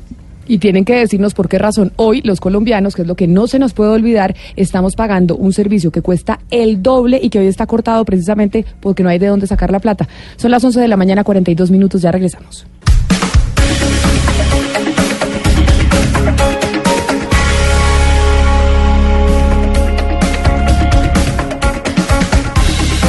Y a las 11 de la mañana, 45 minutos, vamos a hacer un recorrido informativo. Se nos fueron Barranquilla, Cali, Medellín y Bucaramanga, pero nos quedamos con el resto del país. Y vamos a hablar de Bogotá, qué es lo que pasa con los buses eléctricos. Ha habido todo un debate, Eduardo, porque siempre mencionamos la avenida al trabajo, vemos los buses de Transmilenio que son chimenea y que quisiéramos tener eléctricos, como hay otras ciudades que ya están pensando en comprarlos. ¿Qué es lo que está pasando con los propietarios de estos buses? Pues resulta que ellos, acuérdese, participaron en la licitación para saber si se podían quedar por lo menos con parte del negocio. Para muchos era el deseo de que hubiera buses eléctricos en la capital del país, obviamente pensando en el medio ambiente. Pero la noticia que le traigo esta mañana es que los fabricantes interpusieron una tutela. Porque no se quieren quedar por fuera del negocio, acuérdese que hay un lote que falta por adjudicar, que es el de la Avenida de las Américas, y ellos dicen que eventualmente todavía podrían participar en esa licitación. ¿En qué términos está esa tutela y qué derechos están alegando, Luis Fernando Acosta? Eduardo, un saludo para usted y por supuesto también a Camila. Mire, en las últimas horas Transmilenio publicó los pliegos para la licitación del patio Américas, lote que ya había sido declarado desierto hace unas semanas en la licitación de buses de las fases 1 y 2 del sistema de transporte masivo. Ahora, en medio de este proceso de licitación, los fabricantes eléctricos han decidido interponer una tutela. Así lo explicó Luis Guillermo Vélez, que es el vocero de Green Bogotá, empresa que participó en esta licitación. Se dieron unas eh, muy serias violaciones al debido proceso y que deben ser revisadas por un juez para que los bogotanos tengamos finalmente la posibilidad de tener vehículos eléctricos limpios, no contaminantes en la ciudad. Mire, Blue Radio conoció que esta tutela ya fue aceptada por el Juzgado 62 Administrativo de Cundinamarca. Esta debe tener respuesta en los próximos días y mientras tanto el proceso licitatorio continúa. Un pronunciamiento de la justicia a favor del demandante podría tener implicaciones sobre el proceso que busca adjudicar el Patio Américas. Para Green Bogotá, la nueva licitación para el Patio Américas deja por fuera cualquier posibilidad para que los eléctricos compitan y queda abierta todas las posibilidades para que los buses a gas o diésel eh, los ganen y ganen de nuevamente, nuevamente en un proceso o en este proceso de adjudicación. Ha dicho Green Bogotá que queda por descartado entonces que puedan participar buses eléctricos en estas condiciones y que está sometiendo a la ciudad a otros 15 años con problemas de salud pública. 11 de la mañana, 48 minutos. Pombo, ¿a usted alguna vez le han robado el carro? Sí, una vez me lo robaron en la bomba de estación ahí en Texaco de la 70 con séptima. ¿Y se acuerda Ahí hay un corral, ¿se, se ubica? Sí, sí, sí, ¿Y se acuerda qué día de la semana? Oiga, pero raro ese sitio para que se lo hayan robado. ¿A- ¿Se acuerda qué día de la semana? Y, y en cuestión de segundos, entré a comprar un perro caliente y a los siete minutos ya no tenía carro. No puede ser. ¿A qué horas? O sea, Sí, estaba increíble. comprando perro caliente era fin de semana seguro. Sí, era viernes siete y media, ocho de la noche antes de salir. Pues sí, es que usted, eh, eso que le pasó a usted coincide con las cifras que tiene Isabela Gómez Cordón sobre el robo de los vehículos en Colombia que se está incrementando, Isabela. Camila, sí, mire, ustedes estaban ahí hablando de estos casos que a muchos nos ha pasado, pero les recuerdo un caso muy reciente. Este tiene que ver con los tres venezolanos expulsados del país por robar un vehículo a un comerciante en Bogotá por el que estaban pidiendo 20 millones de pesos. Mire, a raíz de este caso nosotros empezamos a preguntarnos pues cómo está el panorama en la ciudad en relación con este tipo de hurtos. Mire, según el sistema de seguimiento de la policía y la fiscalía, este año se han registrado más de 2.974 casos. ¿Esto qué quiere decir? 10 vehículos al día y esto supone una cifra en promedio de un vehículo hurtado cada dos horas en la capital del país, Camila. Pues para hablar de este tema, Camila, estamos con Andrés Nieto, que es experto en seguridad de la Universidad Central. Ellos, Para que nos diga por qué se están robando tanto los vehículos. Claro, y sobre todo porque ellos han eh, descubrieron que efectivamente los jueves, los viernes y los sábados después de las 8 de la noche es cuando más hay eh, casos de robo de vehículos. Andrés, ¿qué tal? Buenos días. No, el señor experto en seguridad no está. No me digas. Creo que se nos fue. Bueno, vamos a ver si lo recuperamos, pero mientras lo recuperamos, hay algo que nos tiene María Camila Correa que nos va a contar sobre inmigración. Colombia que ordenó una verificación de los documentos a los ciudadanos venezolanos en todo el país, María Camila.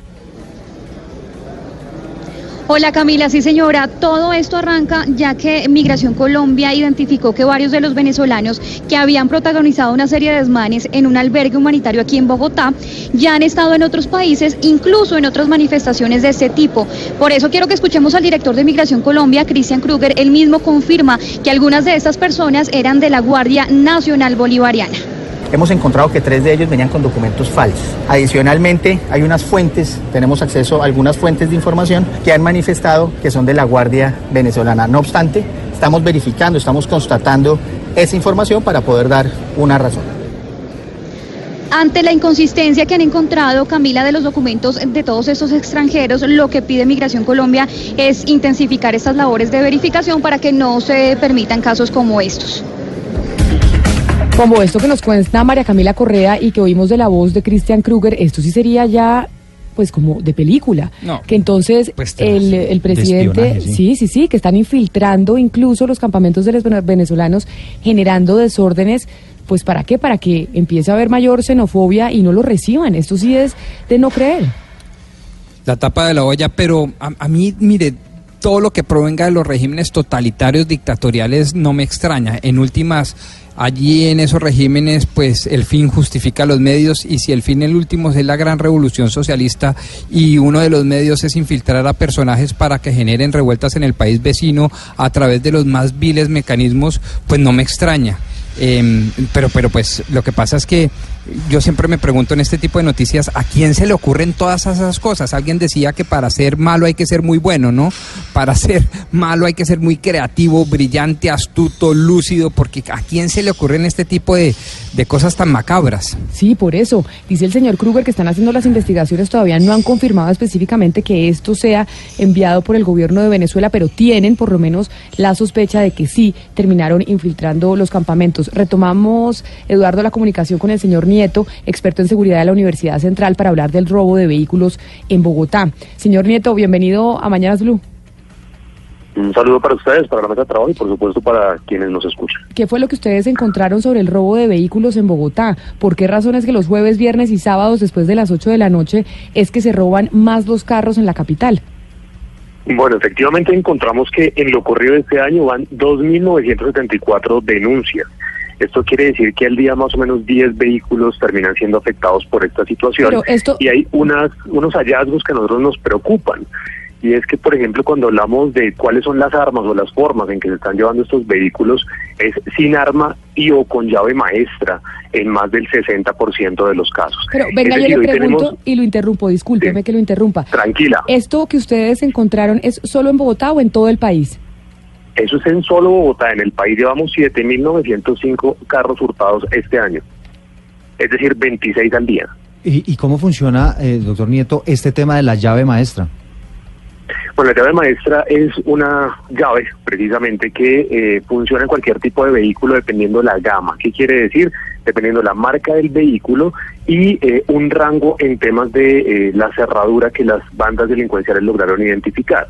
Hoy lastimosamente tenemos bandas delincuenciales que tienen un proceso logístico. ¿Qué quiere decir eso? Que hacen un seguimiento al vehículo, no es al azar, sino que logran identificar cómo se mueve el vehículo, en qué momento lo dejan solo, eh, en qué espacios lo dejan solo sin las medidas de protección y luego identificar todos esos patrones, ven cuál es la marca, cuál es la gama y acceden por medio de una llave que han creado precisamente para que esta cerradura pueda funcionar. Esto nos preocupa porque eh, hasta hace unos cinco o seis años la forma más común de hurtar los vehículos en Colombia era con arma de fuego o con amenaza. Hoy no. Hoy lo que tenemos es que las bandas delincuenciales hacen proceso de seguimiento de hasta 12 días antes de hurtar el vehículo, donde logran identificar todos los patrones, incluso en qué momentos hay menos testigos para poder trasladar este vehículo. Cuando usted nos dice la cifra de que en Bogotá se están robando todos los días 10 carros diarios y en todo el país ya va más de 7 mil robos, pues obviamente estas cifras son escandalosas, pero las cifras siempre hay que compararlas con las estadísticas de los años anteriores. ¿Ha incrementado o ha disminuido? ¿Cuántos carros se robaban el año pasado por día en Bogotá y cuántos a nivel, a nivel nacional? ¿Ustedes tienen esa información? Sí, tenemos una diferencia en casos. En nivel nacional tenemos una disminución del 2.5%. Es muy baja porque pues el 2.5% frente a 7.000, 8.000 casos pues es absolutamente nada. Precisamente en el año 2017 en el país se robaban 27. Es decir, lo que hemos disminuido es un carro menos al día. Y en el caso de Bogotá, lo que estamos diciendo es que aumentamos un carro al día. Hay unas ciudades que tienen los picos. La ciudad donde más hurtan vehículos es Bogotá, luego le sigue Cali eh, y luego le sigue Medellín. Cali con cuatro carros al día, Medellín con dos. ¿Y, es, ¿Y alguna recomendación que se le pueda hacer al ciudadano? Pues evidentemente esto es responsabilidad de las autoridades. ¿Cómo combatir la llave maestra? Sí, pues ¿qué puede hacer uno? Porque estas cifras obviamente en el resto del país pues disminuyó un vehículo eh, el hurto, pero en Bogotá aumentó. ¿Qué, ¿Cuál es la recomendación que le pueden dar a ustedes al ciudadano? Bueno, son como tres recomendaciones. Lo primero es que hay que hacer un llamado a las autoridades, precisamente porque no podemos seguir dándole toda la responsabilidad de la seguridad de las pertenencias al ciudadano de a pie. No podemos seguir con el paradigma de eh, la oportunidad la que hace el ladrón o cuide usted. No, esto es un efecto donde el Estado debe garantizar la seguridad y constitucionalmente es un deber y un derecho. Pero a los ciudadanos hay que darle unas recomendaciones también. Lo primero, evitar dejar los vehículos estacionados en espacios que están eh, solos, que no están eh, delimitados precisamente para el parqueo y evitar dejarlo recomendado a las personas que están muchas veces en estos espacios porque realmente no se tiene conocimiento de si la persona realmente está cuidando el carro o hace parte de una empresa logística de hurto a vehículos. Eh, lo siguiente es qué hacemos con la llave maestra. Mire, lastimosamente los sistemas de cerraduras de los vehículos particularmente de gama media y de gama baja, no tienen unas cerraduras de alto nivel de, seguridad. ¿Esto qué quiere decir? Que desde con un gancho en adelante pueden abrir ese tipo de vehículos. Estamos hablando de los vehículos que están por debajo del valor comercial nuevo de los 37 millones 500 mil pesos. ¿Ahí qué podríamos hacer? Podrían llevarse a concesionarios autorizados para reforzar este tipo de cerraduras y hoy tenemos unos sistemas satelitales con diferentes eh, servicios que le permitirían usted el, el carro en caso que sea movilizado sin la autorización. Incluso hoy tenemos aplicaciones que se pueden descargar y conectar desde el teléfono celular para dejar inservible el sistema electrónico del carro en el caso que este se lo lleguen a robar. Entonces, sencillamente por medio de un botón se apaga todo el sistema electrónico y el carro se apaga y quedaría ahí quieto. Lo siguiente es hacer el reporte inmediato a las autoridades en el caso que el carro se haya perdido. Muchas veces las personas esperan eh, más de 12 horas para hacer el reporte y las primeras cuatro horas son fundamentales para encontrar un carro. ¿Y, y si ha ¿Por pasado que se encuentran, doctor Nieto, que si usted eh, denuncia y hace el reporte en las primeras cuatro horas, ¿existe la posibilidad de que usted le encuentre en su carro? Sí, tenemos, y aquí hay que hacer un reconocimiento a la policía porque de cada 10 reportes que se hacen, si la- el usuario, el dueño, el ciudadano eh, logra reportar antes de las de las cuatro horas, hay una posibilidad de hasta el 76% que aparezca. ¿Por qué toca dentro de las primeras cuatro horas? Porque estos vehículos se dan en tres situaciones. Uno, se esconden rápidamente en propiedades, parqueaderos y demás para que sea más difícil rastrear. Dos, eh, se eliminan inmediatamente placas para que las cámaras de seguridad y videovigilancia no rastreen por dónde se están movilizando. Y la última es que entran en las primeras cuatro horas a los famosos deshuesaderos, donde los quitan, las quitan las partes, motor y demás, y pues ahí es mucho más difícil encontrarlo porque pues ya estamos hablando de partes y no del vehículo en total. Pues señor Andrés Nieto, experto en seguridad de la Universidad Central, muchas gracias por haber estado con nosotros en Mañanas Blue y habernos dado esos tips para evitar, claro. o por lo menos pues para tener nosotros también, Eduardo, ¿Cómo una serie de mecanismos para defendernos y que no nos roben el carro, que tras de que la mayoría de nosotros lo sacamos con un crédito Sí, sí, y que sí. se lo roben, queda uno sin el carro Y y, con el crédito. Exacto. 11 de la mañana, 59 minutos. Muchísimas gracias, señor Nieto. A ustedes gracias por la invitación. Y por último, tenemos noticias deportivas en el departamento del Huila, don Pablo Ríos, con mujeres además. Exactamente, el Atlético Huila femenino que hoy hace su segunda presentación en la Copa Libertadores en Manaus, en Brasil, será contra el Audax de Brasil, el equipo campeón, el vigente campeón de la Copa Libertadores. El juego será a las 5 de la tarde, hora de Colombia, para que estemos todos muy pendientes. Y recordemos que en la primera fecha, el Huila, el equipo que representa al país en este torneo, venció 3-0 a Peñarol de Uruguay. Son las 12 del día en punto y es momento de conectarnos nuevamente con Cali, Barranquilla, Medellín y Bucaramanga. Esta es Blue Radio, la nueva alternativa.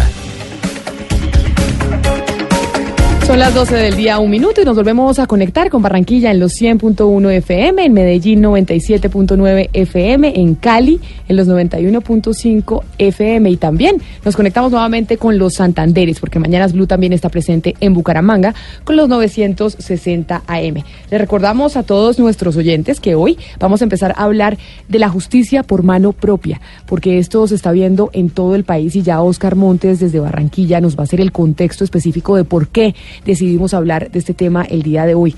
Nos mandan sus mensajes al 316-415-7181. Queremos escucharlos a una pregunta que se inventó el señor Pombo para ponernos a pensar sobre la justicia a mano propia. ¿Entregaría usted al violador de su hijo o al secuestrador de sus papás a, los, a las autoridades? o lo castigaría directamente. Aquí en Mañanas Blue los queremos escuchar. Antes de irnos con todo este tema, quiero irme en este momento a la plenaria precisamente del Congreso porque Marcela Puentes está allá y nos va a hablar de las pensiones. ¿De qué se habla de las pensiones a propósito de la ley de financiamiento, Marcela? Bueno, así es, Camila. Avanza a esta hora una nueva reunión de ponentes de la ley de financiamiento aquí en el Ministerio de Hacienda. Tras el acuerdo que se alcanzó ayer, recordemos, entre los congresistas y el gobierno y que está dejando ya por fuera de la iniciativa la posibilidad de grabar con IVA buena parte de la canasta familiar, hay varias novedades. Arranquemos por algo que es muy importante y es que la ponencia para primer debate planteará que las pensiones se van a grabar a partir de los 8.4 millones de pesos y con una tarifa del 19%. Sin embargo, hay que decir que sobre este punto aún no hay consenso, pues hay bancadas como la de Cambio Radical que se oponen. Sin embargo, nos dicen que así va en el texto y se va a dar la discusión al respecto ya en el debate. El senador David Barguil del Partido Conservador explicó otros temas que serán incluidos, entre estos, otro polémico, los dividendos y las remesas. Y también estamos en diciembre. Gracias, Marcela. Vamos a ver qué termina de pasar con la ley de financiamiento porque todo el mundo Este tema está... de las pensiones, ¿no? Además ya se había hablado, Camila, pero eh, la gran novedad es la cifra, que sería a partir de, las pensiones de 8 millones O sea, si usted 400 mil recibe una pensión de más de 8 millones 400 mil pesos, existe la posibilidad de que se la vayan a grabar Exactamente. en esta nueva reforma tributaria que todavía no ha pasado, pero están ahí, como nos explicaba Marcela, pues haciendo las conciliaciones. Pero además, la última noticia antes de irnos con el tema de la ley por ma- de la justicia por mano propia. ¿Usted alguna vez, Eduardo, ha tomado justicia por mano propia? Eh, no. No. No, no recuerdo, pero sí conozco Y muchísimos le, casos. y le hago la pregunta a usted, la que le estamos haciendo, haciendo a los oyentes. ¿Usted le entregaría al violador de su hijo o al secuestrador de sus papás a las autoridades? ¿O usted ahí, como dicen muchos papás, si yo encuentro al violador de mi hijo, lo mato? Uf, y esa está buena esa pregunta, ¿no? Pues yo creo que uno eh, en principio apelaría a las autoridades. Eso, Esa es su respuesta como oyente de Mañanas Blue. Ajá, sí, señor, en principio. en principio, Ojo vamos. con esa palabra. Vamos con la última noticia antes de irnos con nuestro tema central, precisamente porque a pesar de que todavía no se está discutiendo el salario mínimo, pero Mm. cada vez que se acerca diciembre empezamos a hablar de, bueno, ¿y cuánto va a Aunque aumentar el ya- salario? Hoy ya hubo reunión, eh, digamos, oficial frente a este tema. sí. Pues precisamente por eso estamos con Santiago Ángel, para que nos cuente de qué se trata todo este tema de la discusión del salario mínimo, que sabemos que se empieza a dar en diciembre. Todavía no se han destapado las cartas, pero se conoce más o menos a cuánto aspiran los gremios, los empresarios y los trabajadores. Sí, Camila, buenos días. Pues mire, ya comienza una de las discusiones que más eh, le importa a los colombianos. Hoy se definió el cronograma de lo que va a ser la negociación del salario mínimo en diciembre. La primera reunión va a ser el 3 de diciembre y lo que ha dicho el Ministerio de Trabajo es que espera que se logre un acuerdo entre las partes el 15 de diciembre. Pero los sindicatos ya dejaron claro que van a llevar a la mesa, por lo menos la CGT, la Central General de Trabajadores, una cifra de 10% de aumento. Eso es lo que ellos van a pedir. Ese es el punto de partida. Y algunos empresarios han dicho meses atrás que estarían ofreciendo un 4,4%. Pero Camila, acá hay un elemento importantísimo. Y es que usted recuerda la propuesta del expresidente Uribe que nunca se materializó de un aumento extraordinario Sí, sí, al sí, salario que, mínimo que por una sola incluso, vez durante que este incluso año. Santiago llegó a apoyarla a Bruce McMaster, que sorprendió que el presidente de la ANDI dijera que apoyaba esa iniciativa y que además mencionara que quienes no habían dejado hacer ese, ese incremento mayor en los años anteriores había sido el ministro de Hacienda, Mauricio Cárdenas.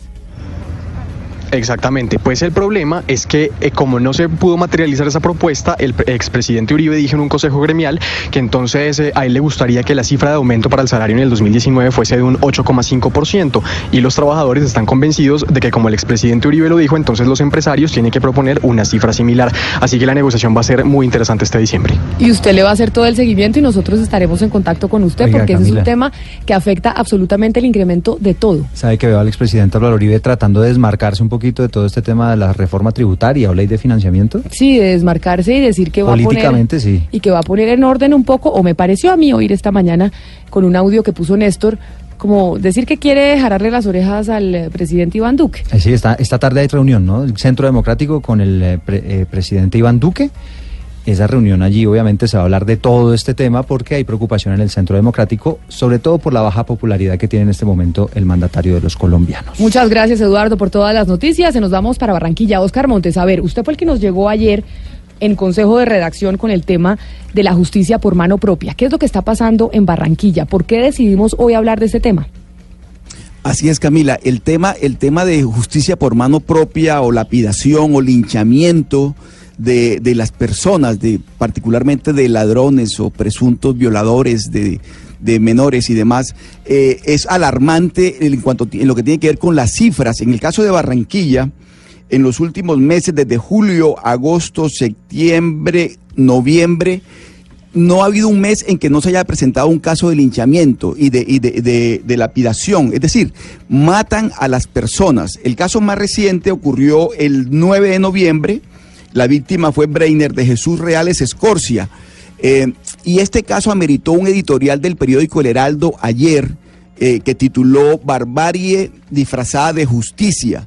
Y realmente lo que se refiere es a eso, es decir, cómo las personas decidieron, en este caso en un barrio, en el barrio La Esmeralda, en, en Barranquilla, decidieron hacer justicia por mano propia. A una persona, presuntamente un ladrón, lo, lo, captura el barrio, habitantes del barrio, y luego proceden a lincharlo, proceden a lapidarlo y, y la persona fallece, fallece por cuenta de esta, de esta agresión.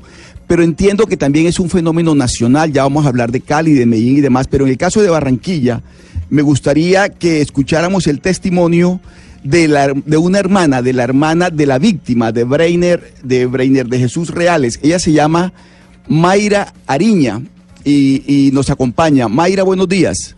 Buenos días, eh, por favor, el nombre de su hermano, ¿cuál es? Breiner Reales. Breiner Reales. Que No, venga, es que creo que tuvimos acá un problema con la producción y demás, don Oscar, porque Mayra todavía no está en la línea, es lo que entiendo. Este audio que estamos escuchando... Ok, este fue un audio, este fue un audio que nos facilitaron los colegas de Al Día, el periódico de aquí Barranquilla, donde habla la hermana de, de la víctima. Exactamente, ella, ella allí en ese audio reconoce exactamente qué fue lo que ocurrió. Escuchémoslo. Él como que se metió, no sé si lo corretearon, realmente no sabemos nada. pero sí lo encontramos cuando llegamos en donde él estaba, estaba todo golpeado, como que lo partieron, levantaron como a cachazo, le metieron un tiro, estaba todo lleno de sangre, en la espalda tenía disparo. Y no, o sea, mu- a- unas personas dicen que él como que estaba metido en un lado y lo corretearon dos manes y, y ahí los manes empezaron a golpear y el que empezó y toqué en una casa pero no la abrieron. ¿A qué horas pasó eso? Eran como las tres. Como a las 2. 2 de la mañana. Sí, a lo, y los policías lo avisaron a a las 3. ¿En qué sitio pasó? Dirección más o menos. Digo, el barrio La Esmeralda ya en una cancha que el Saladito. Una cancha le dicen el saladito. Este, este es el testimonio de la hermana de, de la víctima. Y estamos escuchando, es, es- aparentemente es un ladrón reconocido en el barrio y él en las madrugadas se metía a las casas y lo capturan cuando, cuando estaba eh, robando en una de estas residencias. Pero el procedimiento de la comunidad es lincharlo, es matarlo. Y en, en Riohacha, también hace poco, hace dos días, unas, una- la mamá y la hija, que son, eh, según los testimonios de los comerciantes de Riohacha, son reconocidas ladronas de, almacenes de la ciudad, se metieron a uno de estos almacenes y las empleadas del almacén se dieron cuenta que estaban robando y procedieron a raparlas, a, a cortarle el, el cabello y luego la comunidad iba a- también a lincharlas. Eh, hay un momento en que la policía se siente casi que incapaz de controlar la turba de personas que iban a proceder igualmente, Camila, a, a hacer justicia por mano propia. Entonces la pregunta que nos estamos haciendo nosotros es, ¿qué está pasando? ¿Por qué las personas tienen que proceder de esta forma? Y hacer justicia por sus propias manos cuando hay unas autoridades competentes, hay una policía, hay, una, hay unos juzgados y la persona tiene que someterse a un proceso de, de juzgamiento y de, y de, pues, si es culpable de condena. Me parece que ese punto es importante tenerlo presente porque no solamente es en Barranquilla, como repito, que se han presentado casos en los últimos meses, sino que es- en todo el país está procediendo de la misma forma. Oscar, y es que precisamente por eso es que le hacíamos la pregunta a los oyentes. ¿Entregaría al violador de su hijo o, lo- o al secuestrador de sus papás a las autoridades o lo, o lo castigaría directamente? En Mañanas Blue los escuchamos. Y vea usted lo que responden nuestros oyentes. Quisiéramos ponerlos al aire a todos. Lamentablemente no tenemos el tiempo, pero mire para que usted entienda lo que responden frente a esta pregunta que viene con el patrocinio del doctor Pombo desde Cartagena. Buenos días, eh, Camila, muchachos, todos los de la mesa de trabajo. Saludos desde Estados Unidos, desde las carreteras.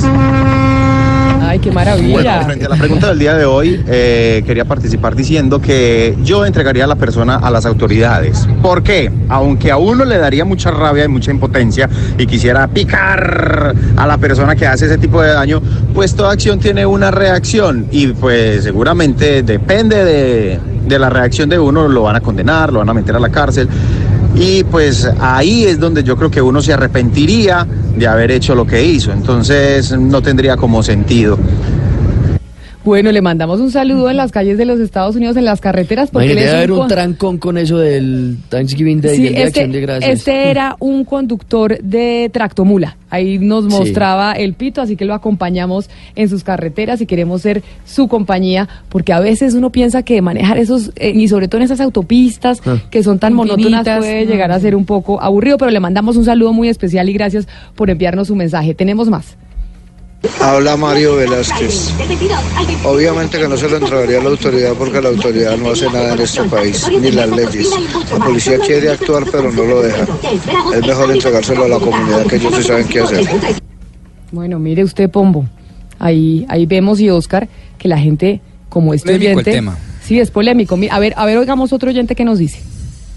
Hola, mi nombre es Carlos Rendón, escucho Blue Radio y mi respuesta es,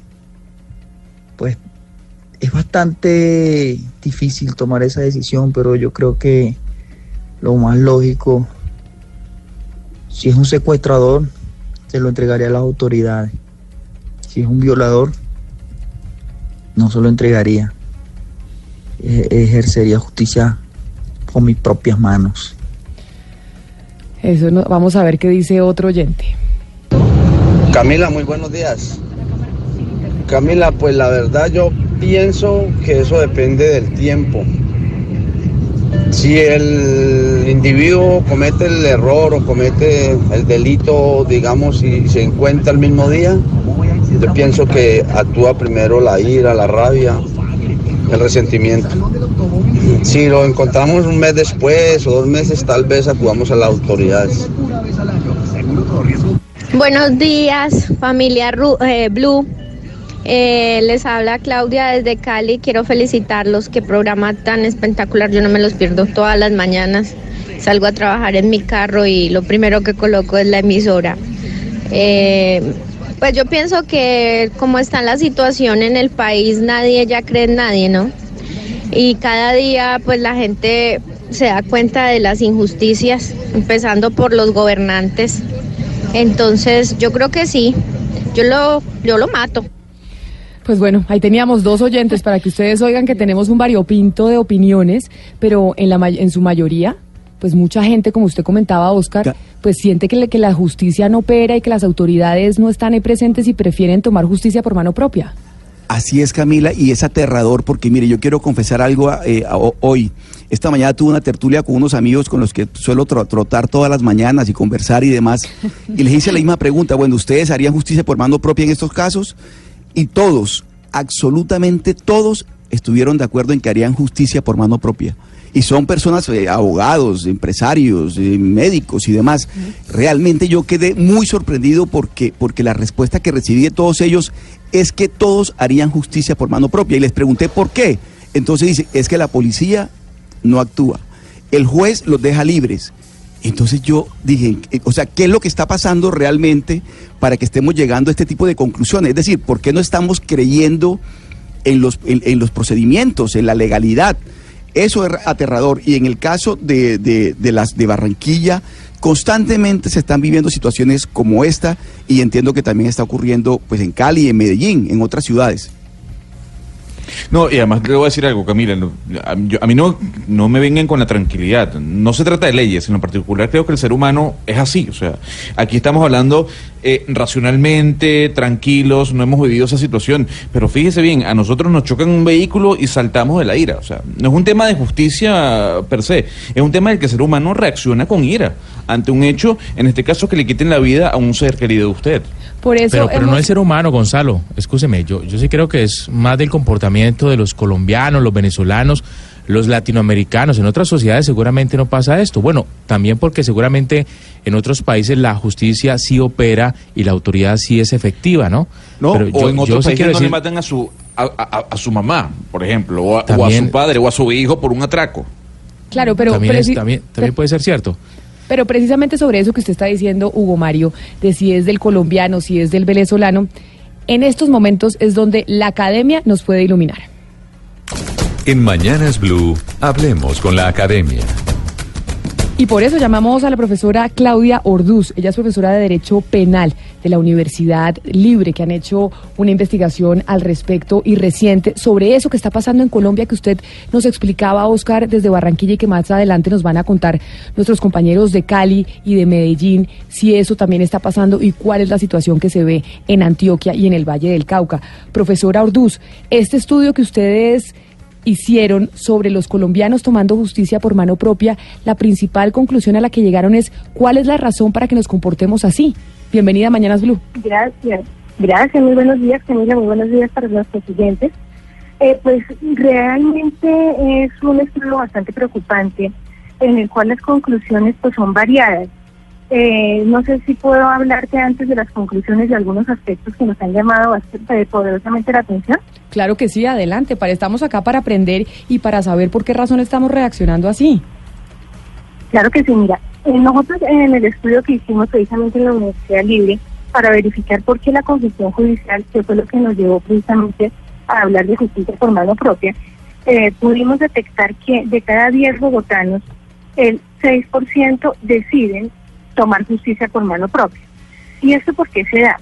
Porque infortunadamente el 83% de la población desconfía del aparato judicial. ¿Con qué nos encontramos? Escuchando las intervenciones previas, con que efectivamente, eh, de pronto por la tramitología, de pronto por el por tantos aspectos que se deben valorar eh, jurídicamente, de cada 10 capturados, por ejemplo, por un delito de hurto, tres quedan en libertad pues de una manera muy pronta. Y algo que nos preocupa aún más, hay muy pocos jueces para tantos procesos que tenemos. ¿Eso qué implica? Estamos hablando en promedio de eh, 11 jueces, 11 jueces, perdón, para cada 100.000 habitantes, lo que implica que ellos, pues, por supuesto, no se va a dar abasto para resolver cada una de las problemáticas que se van presentando. Profesora, profesora, de- perdóname la interrumpo, uno tiende a pensar y a decir constantemente, y lo decía Hugo Mario desde el Valle del Cauca, que es que pensamos que nosotros somos así porque en Colombia, los colombianos nos gusta tomar justicia por mano propia.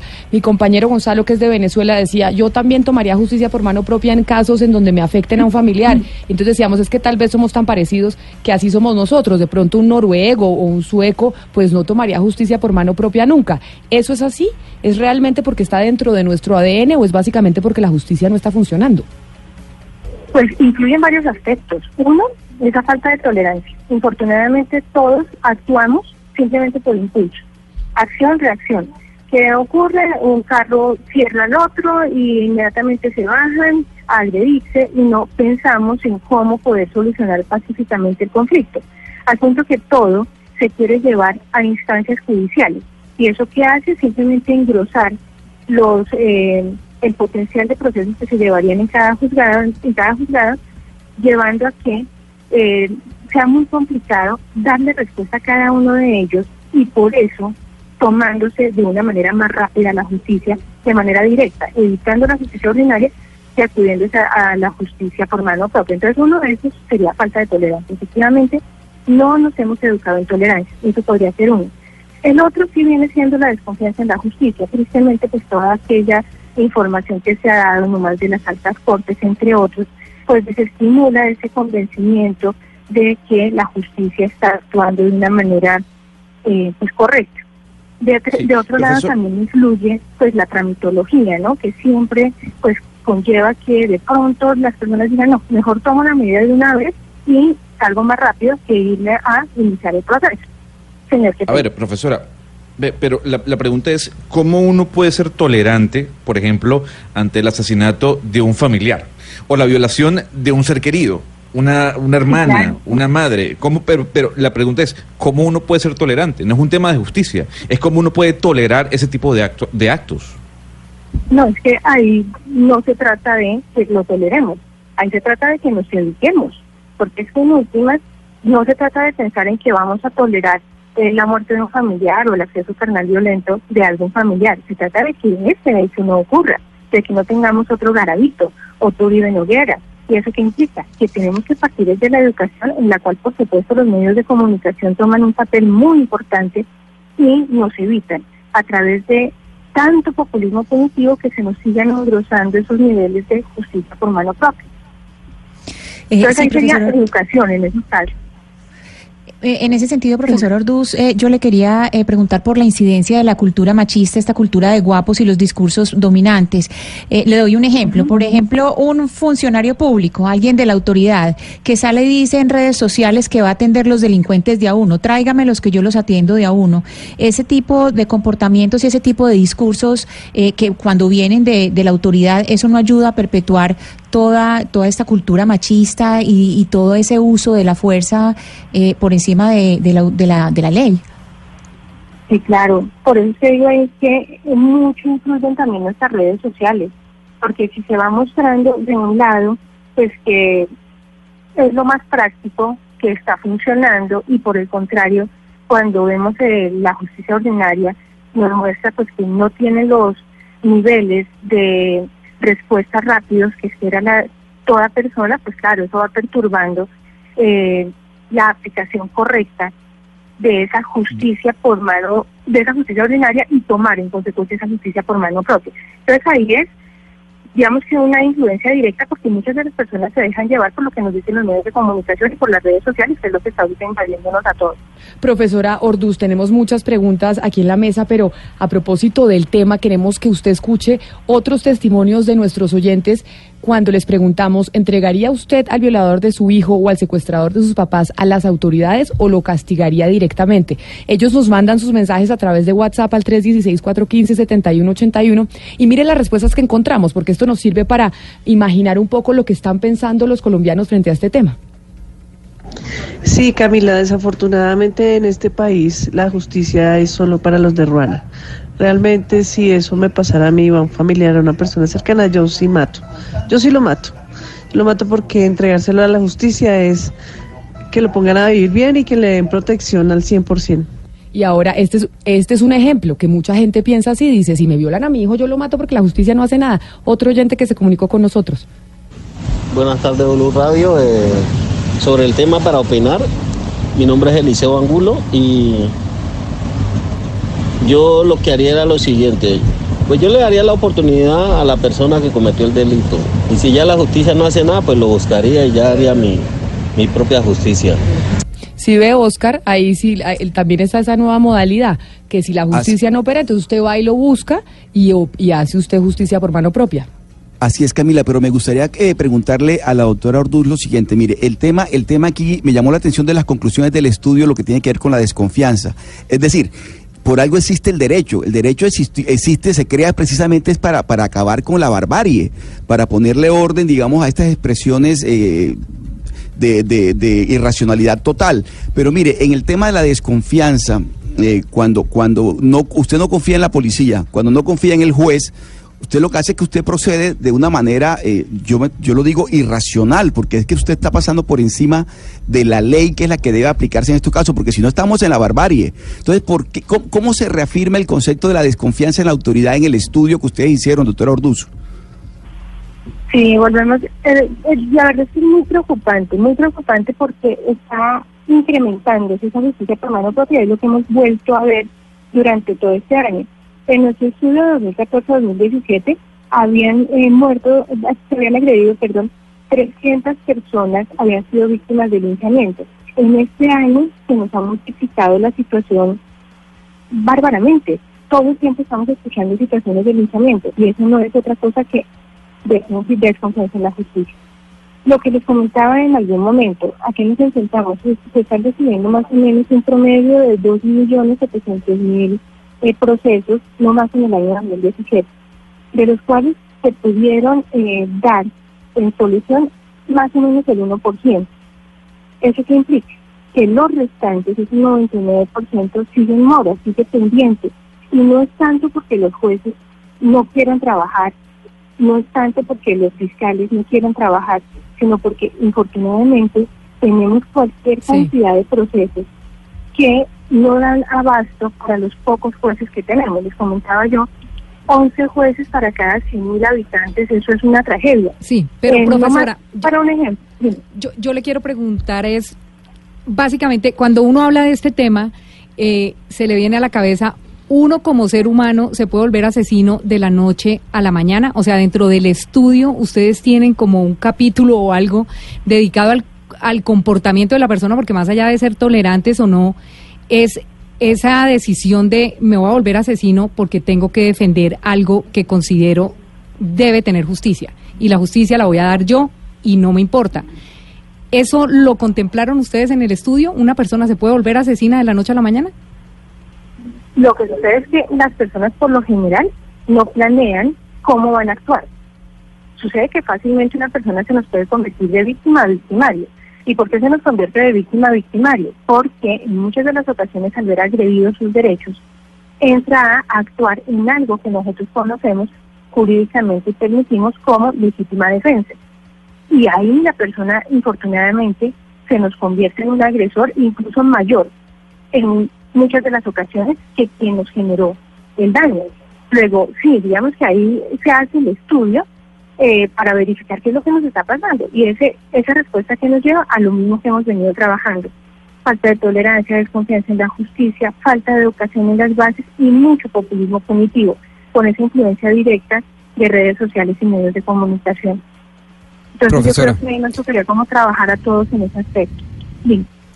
Profesora, acudiendo a su calidad de profesora y de especialista en derecho penal, yo le quisiera preguntar y que nos enseñara cuál es la diferencia entonces entre la legítima defensa y la venganza, sevicia y todo eso que está sucediendo y que estamos acostumbrados los colombianos y los latinoamericanos. En la venganza, usualmente la persona planea, programa, dice, me hizo, yo le voy a hacer. En la legítima defensa, la persona simplemente responde ante una agresión, entra a responder, no planea nada, está simplemente ante esa respuesta frente a lo que les ocasionaron en ese momento. Que se evidencia que se responde en el momento, que adicionalmente eh, va a tenerse una proporcionalidad en esa respuesta, pero cuando yo ya planeo que mañana le voy a hacer porque me hicieron, ya ahí estoy pasando a una condición de dolo, de intencionalidad, de venganza, en el cual por supuesto se nos sale de esos estándares de legítima defensa. Pues profesora, muy preocupante lo que usted nos acaba de contar sobre ese estudio que hicieron en la Universidad Libre y nosotros Sí, quedamos aún preocupante. y nosotros Sí. quedamos más preocupados con las respuestas de nuestros oyentes frente a la pregunta que les planteamos, que precisamente era para ponernos para ponerlos en ese debate, porque si usted le preguntan, ¿usted tomaría justicia por mano propia? Y uno dice no. Pero cuando le ponen en un en un caso específico donde ya De lo hace hijo. pensar, ya uno piensa distinto. Profesora Claudia Orduz, no se sabe cómo se va a reaccionar. Así es. Claro. muchísimas, muchísimas gracias por haber estado con nosotros hoy en Mañanas Ya Tardes Blue. No, señora, con mucho gusto, muy amables y pues estaremos atentos y ojalá prefiramos acudir a la justicia ordinaria, eh, aun cuando pueda ser un poco más lenta, pero evitar ser victimarios, porque en últimas eso es lo que vamos a conseguir si acudimos a la justicia por mano propia. Muchísimas gracias. Vamos a ver si eso es lo que piensan nuestros oyentes. Si prefieren acudir a la justicia ordinaria a pesar de que sea lenta o tomar justicia por mano propia. Eso es lo que nos dijeron otros de ellos. Muy buenos días para toda la mesa de trabajo. Yo lo entregaría. He vivido en carne propia lo que es usar la, la, la violencia por cobrar venganza por uno mismo. Yo lo entrego y que la justicia del creador se encargue de él. Bueno, ahí tiene. Ella, ella le hace caso a la profesora y dice que eso es lo que deberíamos hacer. A ver, un último oyente. Bueno, aquí en Barranquilla nos tomamos la ley por nuestras propias, por nuestras propias manos, porque la policía aquí es ineficiente. Aquí suceden las cosas y llama uno a la policía y se presentan ya como a la media hora. Por eso es que aquí en Barranquilla nos tomamos la ley por nuestros propios medios. Bueno, eso piensan nuestros oyentes. Ya tenemos, ya saben ustedes cómo está reaccionando la gente. ¿Quién me habla por ahí? No, Camila, es que pues he estado aquí muy juicioso escuchando con atención el, el- el debate, pero yo sí quiero hacer un comentario con el respeto de los compañeros de la mesa y los oyentes que piensen diferente. Pero yo creo que lo primero es que hay que reconocer que el Estado colombiano sí es eh, inoperante y es ineficiente a la hora de combatir el crimen, eso está demostrado, lo vemos todos los días en los medios de comunicación, pero nada justifica que se haga justicia por mano propia. El día que en Colombia se, se promueva la justicia por mano propia, vamos a termi- terminar convertidos en otra Filipinas, en donde un presidente como eh, el señor eh, Duterte, que sale con escuadrones de la muerte, asesinar delincuentes y asesinar, por supuesto, también personas inocentes que caen en medio de esas redadas. Y yo coincido con usted, coincido totalmente con usted, pero pues hay gente que piensa en lo contrario, Gomario, y por eso oímos ahí a nuestros a nuestros oyentes. Hay gente que piensa completamente distinto, Oscar. Una Camila, última intervención además- porque tenemos un personaje internacional. Adelante. Ok, Camila, pero además es que las cifras son aterradoras, las cifras del estudio son aterradoras, pero yo estoy de acuerdo con Mario, o sea, es decir, en este momento estamos volviendo a la ley del talión, ojo por ojo, diente por diente, cuando eso lo superó el- la humanidad hace cientos de miles de años, eso ya no existe, pero estamos volviendo a la ley del talión, ojo por ojo, diente por diente, y eso me parece que es una demostración de una barbaridad, de una barbarie absoluta. Así es, 12 del día, 33 minutos. No se muevan porque vamos a hablar con una niña de 10 años que fue contratada por Google y tiene una historia fantástica. Ella es Samaira Meta. Lo que pasa más allá de nuestras fronteras en Mañanas Blue. Gonzalo, ¿cuál es la historia de Samaira Meta? ¿Por qué hemos querido llamarla? Porque nos ha llamado la atención esta niña de 10 años que ha generado un enfrentamiento entre dos empresas tecnológicas importantísimas en el mundo. Sí, bueno, eh, Camila, vamos a hablar con una niña que ya fue contratada por Google por eh, su intelecto, por su capacidad eh, y como decía la directora de cultura de la empresa, Stacey Sullivan, es una niña extraordinaria que va a trabajar con la compañía luego de que salga de la universidad. Tan solo tiene 10 años, Camila, pero hace dos creó un juego llamado Coder Bunnies que básicamente lo que hace es trasladar a los niños entre 4 y 10 años la posibilidad de aprender a codificar. Según Samaira Mita, o Meta, ella me puede corregir, eh, la codificación es el futuro del mundo, es el futuro de la tecnología. Y con tan solo 10 años, Camila, fue contratada por Google, ha recibido cartas de la Casa Blanca y básicamente también ha sido oradora. Y ese juego que creó, el Coder Bunnies, le ha generado ingresos por más de 45 mil dólares. Lorena, por favor, salude a Samaira y dígale que muchísimas gracias por estar con nosotros hoy en Mañanas Ya Tardes Blue. Uh, Samara, hi. Uh, Camila Zuluaga, the uh, host of the program, says hi to you. Y pregúntele, uno a los 8 años, 10 años, uno piensa que alguien tiene que estar jugando. Ella, ¿por qué está trabajando siendo tan chiquita? Samara, you start uh, the board game, the Coder's Bunny, at eight. So uh, the question is, uh, what were you doing uh, at that age? You, you were supposed to be playing, but you were doing some um codification games. So I actually got the idea of it because I loved board games, but I also loved coding at the same time. So I thought, why not bring both of them together and create something really cool, like a coding board game? And so that's when I got the idea to create a board game that teaches kids how to code. And then once I got that idea, I kind of built upon it and I kind of added my favorite animal bunny to it. And I got the name Coder Bunnies. And then from there, I started creating various levels of the game that teaches various programming concepts. So that's how it started. Ella dice que ella le encanta jugar y le encanta también la codificación. Entonces la manera como lo hizo fue unir la diversión con la codificación eh, informática, con eh, el juego, para enseñarles a los niños a divertirse a través de la codificación eh, informática. Y lo que hizo también es, para que fuera divertido, integrar su animal favorito, que son los conejos. Entonces, a través de eso podía ser un poco más divertido. No, pues Gonzalo, a los ocho años yo estaba jugando con conejos y miren esta niñita genio, que además tiene una voz preciosa, ya es más rica que usted, que yo y que todos en la mesa de trabajo. Sin duda alguna, Camila, estamos bailando precisamente a Britney Spears. Lorena, Amazon y Google son las dos compañías más importantes del mundo en este momento.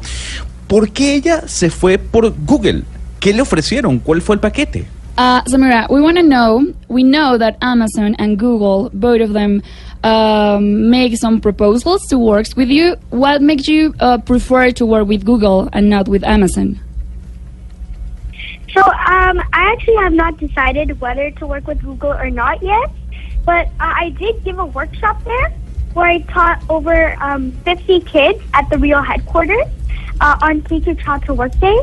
And it was a great experience there. I love teaching kids, and I love spreading the love of coding. And also, I I got to talk with Stacey Sullivan. She was the CCO, Chi- Chief Cultural Officer at Google, and she told me that when I grow up, if I wanted to, I could work there. But I haven't made any final decisions yet. But then she also said that uh, I would probably be um, uh, continuing my entrepreneurship journey by then, and I would probably not want to work at Google. But she said it was my choice, and she did give me um, an open offer. Ok. Eh, Samira dice que ella todavía no ha tomado la decisión de trabajar con Amazon o con Google, pero lo que menciona es que ya había trabajado con unos talleres en la sede principal de Google eh, con 50 niños eh, hablando sobre codificación, con Coders Bunny. Eh, entonces digamos que eso había sido su primer acercamiento con Google, que incluso Stacy Sullivan del Departamento de Cultura de Google habían tenido la oportunidad de hablar y que le había ofrecido trabajar con Google cuando terminara la universidad. Entonces digamos que ese había sido su primer acercamiento, pero que hasta el momento no ha tenido y no ha decidido si trabajar con Amazon o con Google. ¿Cómo le parece, Sebastián? Ella todavía tiene 10 años y no ha decidido si se quiere ir mejor con Google a con- o con Amazon. No sabe qué compañía le parece que llena más sus expectativas. Y uno tratando, y uno pasando hojas de vida. No, y algunos duran un año buscando trabajo, Cami.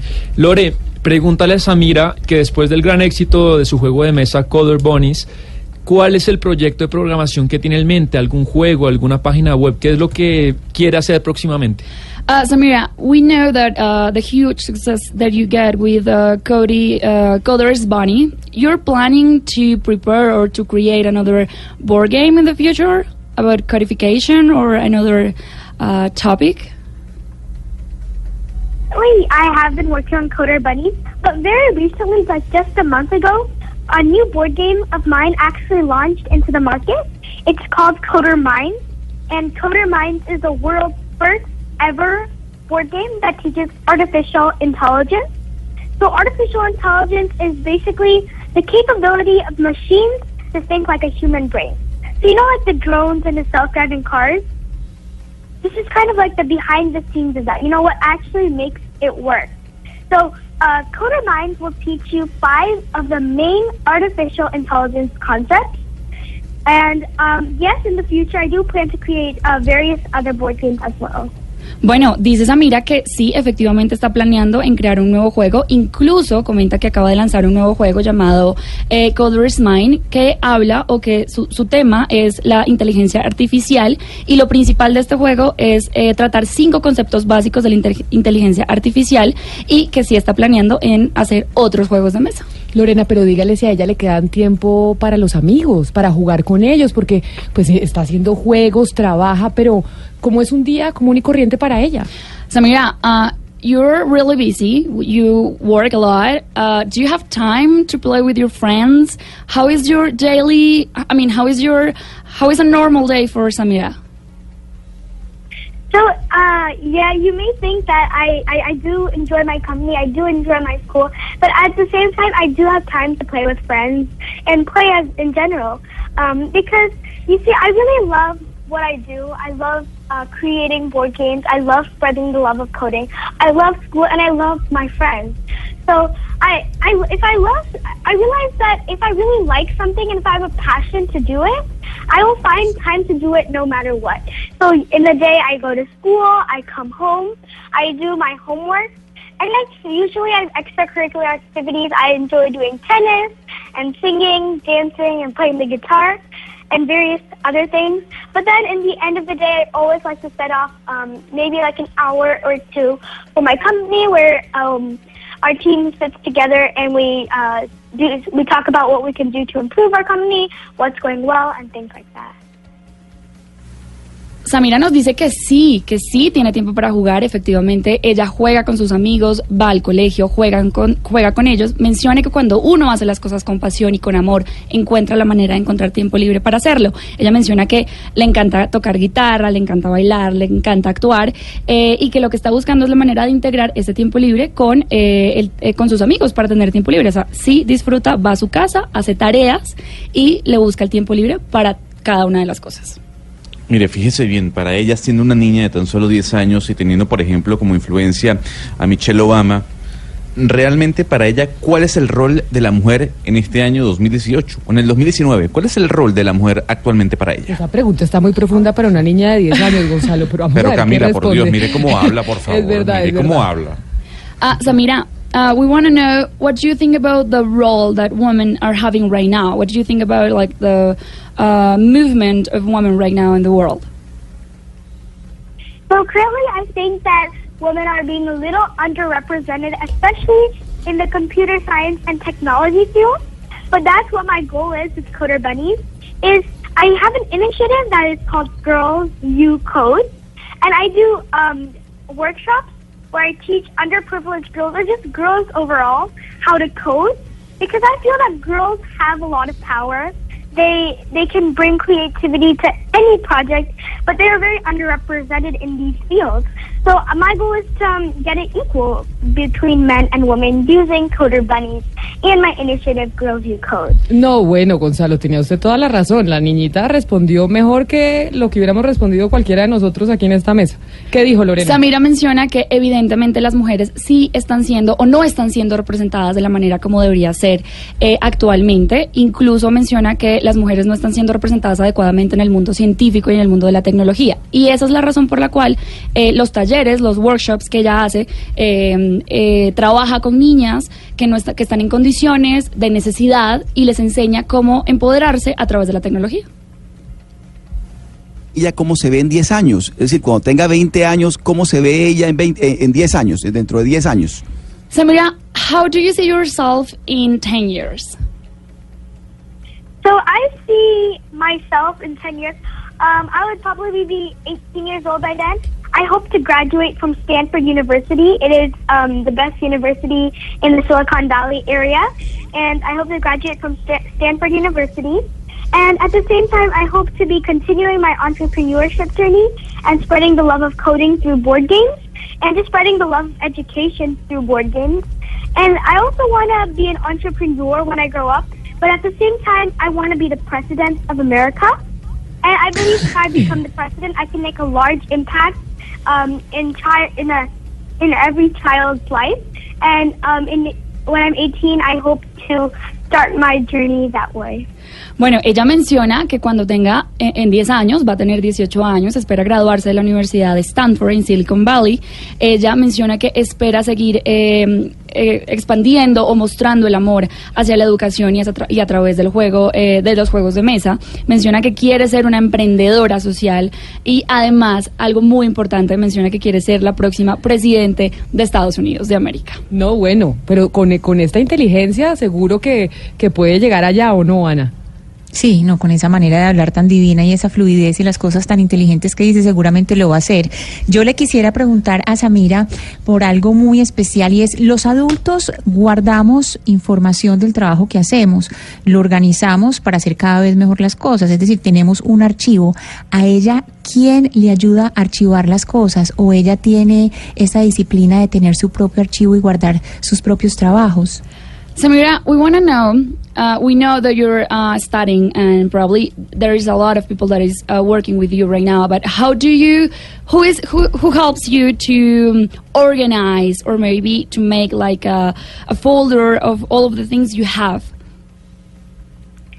So uh, when I started off, my parents uh, were my main. They mainly helped me with everything, with um, making the game. They helped me with uh, getting it on Amazon, getting in contact with graphic designers, all those sorts of things. So um, now I have a team um, who helps me work with it. But in the beginning, it was my parents who helped me with all the logistics and everything else.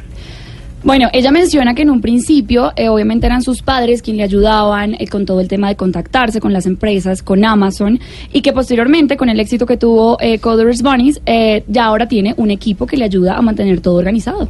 No, bueno, yo le voy a decir a Samaira que yo quiero ser su amiga. Samaira, thank you very much for being with us. And I want to be your friend. Would you let me be your friend? Of course, yeah. I'd be happy to be your friend too. I would love to. Thank you for being with us today. Thank you so much for inviting me. It was great. I loved it. Thank you. Son las 12 del día, 47 minutos. Maravillosa Samantha. Ella decía que estaba feliz de ser amigo de nosotros. Y cuando yo tenía 8 años, yo no sé ustedes, pero yo estaba jugando. Yo lejos de estar pensando en ser la niña genio con la que acabamos de hablar. 10 años. 10 años. Y hoy Google y Amazon se la están peleando. Y ella dice que las mujeres tienen que entrar en el mundo de la tecnología porque ahí vamos a poder hablar mucho. Entonces, el día 47 minutos volvemos con otra mujer, pero de los deportes. Para practicantes y aficionados, profesionales y fanáticos, los deportes en Mañanas Blue. Y qué maravilla tener hoy día de deportes y día de mujeres, Pablo, porque hablábamos de nuestra boxeadora que hizo algo histórico, que además se llevó una medalla en un mundial por primera vez en el boxeo femenino para Colombia. Ya aseguró medalla de plata, es decir, va a pelear la final. Hablamos de Jessica Paola Caicedo, la vallecaucana, que está en este momento en el mundial, precisamente de boxeo femenino en India, y la tenemos a esta hora en línea. Andamos muy internacionales. Sí. Usted dice Jessica Paola, venga, le preguntamos. Jessica Paola, ayer hablábamos de la gente que tiene dos nombres, yo tengo dos también y odio el segundo. ¿A usted cómo le gusta que le digan Jessica Paola, Jessica o Paola? Paola, siempre me han llamado por Paola. Y le, y, le, y le molesta cuando le dicen Jessica Paola, así como mi compañero de deportes Pablo Ríos, que a ellos les fascina decir el nombre completo. No, No, no me molesta. Igualmente ese es mi nombre, estoy acostumbrada a que me digan así. La felicitamos y queremos decirle que estamos muy orgullosos de que una mujer como usted esté allá, esté allá en India representándonos y además trayéndonos por primera vez una medalla en un mundial para las mujeres en boxeo femenino. Ay, sí, estoy súper contenta, pues igual no lo sabía. Mis profes me lo, me hicieron saber ya después de que había, había ganado la segunda ronda. Eso fue una emoción inmensa. Decía, primera mujer, no lo puedo creer. Bueno, y, y cuéntenos cómo ha sido ese proceso para llegar hasta donde está en este momento, ese reconocimiento tan especial para Colombia, algo histórico. Sí, algo histórico, pues trabajando con mucho sacrificio. Eh, pues igual en mi primer mundial, nosotros no había podido participar y veníamos trabajando muy fuerte en Francia, desde Bogotá, casi todo el año preparándonos para, para estar aquí. Jessica, con, ¿y tu rival, tu próxima rival con quien vas a disputar medalla de, de oro, quién es? ¿Con quién te vas a enfrentar? Eh, pues es la chica de, de China. Lina Wang. niña de China, sí. Eh, pues Y- muy y- buena, otra chica muy alta, igual que la que combatí. Eh, pero es buena, maneja muy bien las piernas, se desplaza muy bien, pero tira poco. Trata como más de defender, pero casi no ataca. Cuando nosotros estábamos hablando de usted y Pablo nos traía la historia, Jessica, de lo que había logrado en la India, nos mencionaba que usted había puesto un trino diciendo que esto era mucho más reconfortante, sobre todo cuando la gente no había creído en usted. ¿Por qué usted quiso decir eso en sus redes sociales? Porque, ¿A qué se refiere cuando dice que nadie creyó en usted? No, pues hace muchos años, eh, pues que me pues, entrenaba, era pues muy pesadita. No pesaba 75 ni 81, pesaba más. O sea, cuando dice pues- muy pesadita es que cuánto pesaba. Eh, eh, 90, 80 y algo, 85, así. Y pues fui al gimnasio y me decían que no, que yo era muy pesada, que no podía. ¿Y en boxeo uno no puede ser tan pesado? Pues mejor es de los pesos como 75 para abajo, o 81 ya. Ok. Porque son pocas las mujeres que salen en esos pesos altos. Y entonces, por, y entonces cuando no era tan cuando era tan pesada, la gente no creía en usted, pero después sí logró Eh, tener no. algún tipo de apoyo. Eh, eh, mis papás y mi profesor eh, de Palmira, profesor André Castro, fue el que me motivó, el que me terminamos de entrenar y me decía, no, niño, vamos, sigamos, entrenemos 15, 20 minutos más. Él fue el que me ayudó mucho en eso y pues ahí él me ayudó a bajar a 75 kilos. Ahí fue donde quedé campeona nacional en ese peso. Pues, Pero era el que me motivaba mucho. Jessica mucho Paola. bajar de peso. Desde aquí la apoyamos, le dijimos a Pablo que nosotros vamos a estar pendientes de usted, que queremos hacerle seguimiento y que no está sola, que nosotros queremos apoyar a las mujeres deportistas y a las mujeres boxeadoras. Así que una felicitación y aquí seguimos en contacto. Bueno, a ustedes muchas gracias por estar al pendiente. Muchas gracias. 12 del día, 52 minutos. Un orgullo para nosotros, nuestros deportistas. Han mentido antes, lo hacen ahora. En Mañanas Blue, no me lo creo. No me lo creo, y la sección de No me lo creo hoy la trae Ana Cristina en el departamento de Antioquia, que se inició hace poco más de un mes un plan piloto de fumigaciones con glifosato por medio de drones. Mucho se discutió al respecto. Ana Cristina, ¿qué es lo que usted no cree de lo que está pasando en el departamento de Antioquia y de lo que dice la gobernación que dice que no funcionó y que no se encontraron resultados en ese plan de fumigar con drones?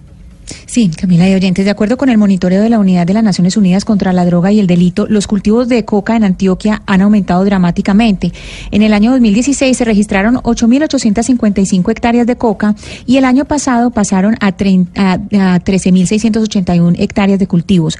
O sea que el incremento en el último año fue del 55%.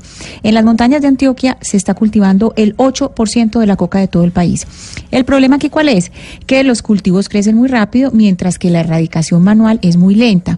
Se los voy a poner en términos comparativos. Mientras un grupo de erradicadores manuales puede destruir en un día entre 3 y 5 hectáreas, un dron de los que tienen capacidad de más de 40 kilos podría fumigar entre 10 y 15 hectáreas. Pero vamos al balance, al balance de este primer mes. En este eh, plan piloto, lo que dice el gobernador de Antioquia eh, en una carta al eh, presidente Iván Duque es que no está funcionando. Pérez dice que sus drones no tienen suficiente capacidad de aspersión y son lentos. Escuchemos al gobernador.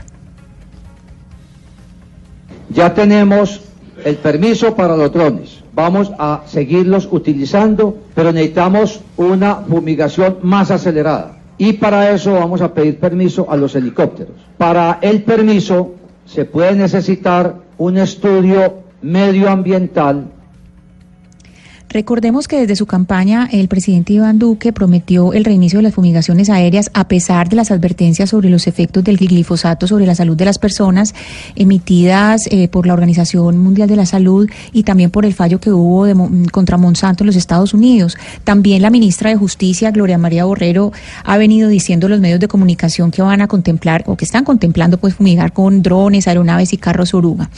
Pero, Camila de Oyentes, es que este balance negativo de la fumigación con drones está basado es en la percepción del gobernador de Antioquia, porque no está sustentada con mayor eh, información de datos y cifras. Y lo peor es que ni siquiera se menciona la salud de las personas, porque apenas ahora la gobernación empieza a, a pedir estudios de impacto sobre el medio ambiente. Y es por eso que yo no como cuento. Me da la impresión de que aquí lo que están tratando es de complacer al gobierno central y que Luis Pérez lo que busca es hacer una demostración de fuerza sobre los campesinos que son cultivadores de coca y quienes a la final pues son unos de los eslabones más débiles en toda la cadena del narcotráfico. Lo que pasa más allá de nuestras fronteras en Mañanas Blue. Y más allá de nuestras fronteras, con el tema de hoy, con justicia por mano propia, porque hablamos de lo que pasa en Colombia, de lo que pasa en el Caribe, en el Valle, en Antioquia. Pero Gonzalo, a nivel internacional, vemos que esto es una situación solo de nuestro país o también sucede en otras partes del mundo? No, sucede en todas partes del planeta, sobre todo en América Latina, pero para arrancar este pequeño repaso que vamos a hacer a nivel internacional, nuestro compañero Sebastián eh, nos tiene la introducción hacia el mismo. Sí, Gonzalo, bueno, a modo de reflexión para el programa de hoy, lo que hicimos fue traer, Camila, un caso dramático de un país centroamericano en el tema del linchamiento y lo conectamos con casos en el que estados también sobrepasaron la ley para, comentar, para cometer algún fin. ¿Y qué es lo que queremos hacer? Se lo dejamos a la mesa, a los oyentes, en qué medida es legítimo o no, en qué medida es deseable o no que alguien se salte la ley, que un Estado se salte la ley para cometer un fin. Y Gonzalo arranca con una canción. Yo voy a traer una canción rápidamente, Camila, de una agrupación llamada NWA, NWA, llamada Straight Out of Compton.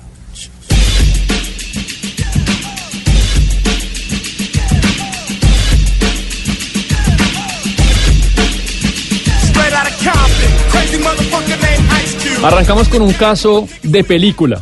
Eh, de Otto Adolf Eichmann. Fue un criminal de guerra alemán, alto cargo durante el régimen nazi como teniente coronel. Fue sindicado responsable directo de la solución final, llamado el plan para llevar a cabo la eliminación sistemática de la población judía. Eichmann se escondió en Argentina. Se fue hasta Argentina en 1950 bajo el nombre de Ricardo Clement hasta 1960 cuando un grupo del Mossad, grupo de inteligencia israelí, lo identificó, lo capturó, se lo llevó a, Israel, lo enjuició y lo ejecutó. Lo que vamos a oír es un audio del 2012 en el que la embajada israelí le rinde homenaje a las personas que identificaron a Eichmann hace 50 años. Recuerdo de Lothar Hermann, eh, un hombre que logró que los judíos podamos tener justicia, aunque no total como nos hubiera gustado, porque nuestros hermanos no están, pero por lo menos, y a través del Estado de Israel, lograr que se haga justicia en el mundo, que los criminales de guerra no pueden andar sueltos y que no es la mano de la justicia los va a perseguir para siempre. Yo me vengo hacia América Latina, Camila, porque Guatemala es el país de la región con más linchamientos. Y es que la falta de justicia, la expansión de las maras, la, la salvatrucha en este caso y la M18 han hecho que las personas tomen la justicia por las manos. Fíjese bien, los números son increíbles. Durante nueve años se han producido 1.490 linchamientos. De esos, 390 personas han fallecido. Por ejemplo, en el año 2015 en Guatemala se registraron eh, 250 linchamientos y 83 personas murieron por esos linchamientos. Es el año más violento mm, que ha vivido en los últimos días el país centroamericano. Escuchemos un poco a un analista político guatemalteco hablando del tema. Y aquí en Guatemala se ha dado una confusión bien grande, porque mucha gente asocia el término linchamientos con justicia indígena y nada más falso que eso. Eso es una realmente una perversión y una desviación, porque la justicia indígena es completamente lo contrario, es reparadora, es inmediata y jamás es eh, castigadora en un término como este. Linchamientos generalmente aquí en Guatemala generalmente se dan en el interior de la República. Ahora hemos visto cómo en el casco metropolitano e inclusive en municipios muy cercanos a la ciudad capital se están dando los linchamientos. Pues ahí es donde vemos el panorama internacional a propósito de nuestro tema del día, la justicia por mano propia. Y queremos oír los últimos oyentes cuando les preguntamos si ustedes encuentran al violador de sus hijos, al secuestrador de sus papás, ¿se lo entrega la justicia o toma justicia por sus manos? Y a ver, oigamos unos últimos oyentes, Jennifer.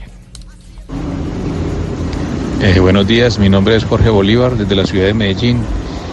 Pues yo digo que uno, la verdad, uno en ese momento quisiera hacer muchas cosas, pero lo más correcto es entregarlo a las autoridades, porque fuera de que ya tienes un problema, si lo atacas o le haces algo, ya van a ser dos problemas. Entonces, es mejor actuar por la vía legal, aunque uno quisiera hacer muchas cosas, pero dejar todo en las manos de Dios y en la justicia que a veces es tan injusta. Y antes de irnos para Meridiano Blue, oigamos un último oyente a ver su opinión sobre nuestro tema de hoy, sobre la justicia por mano propia. Familia Blue, buenos días. Eh, pues en cuestión del tema que tienen en la mesa, en mi punto de vista yo haría justicia por mano propia, porque la justicia en este país verdaderamente no está sirviendo para nada. Tardan más en, en cogerlo que, que volver a soltarlo, entonces no hay justicia para las víctimas. Parece que todo estuviera a favor de los victimarios. Entonces sí, sí se haría justicia por mano propia dependiendo de lo que hayan cometido. A los oyentes, gracias por participar eh, con nosotros. Mañana nos volvemos a encontrar y ustedes se quedan a la una de la tarde en punto con Meridiano Blue.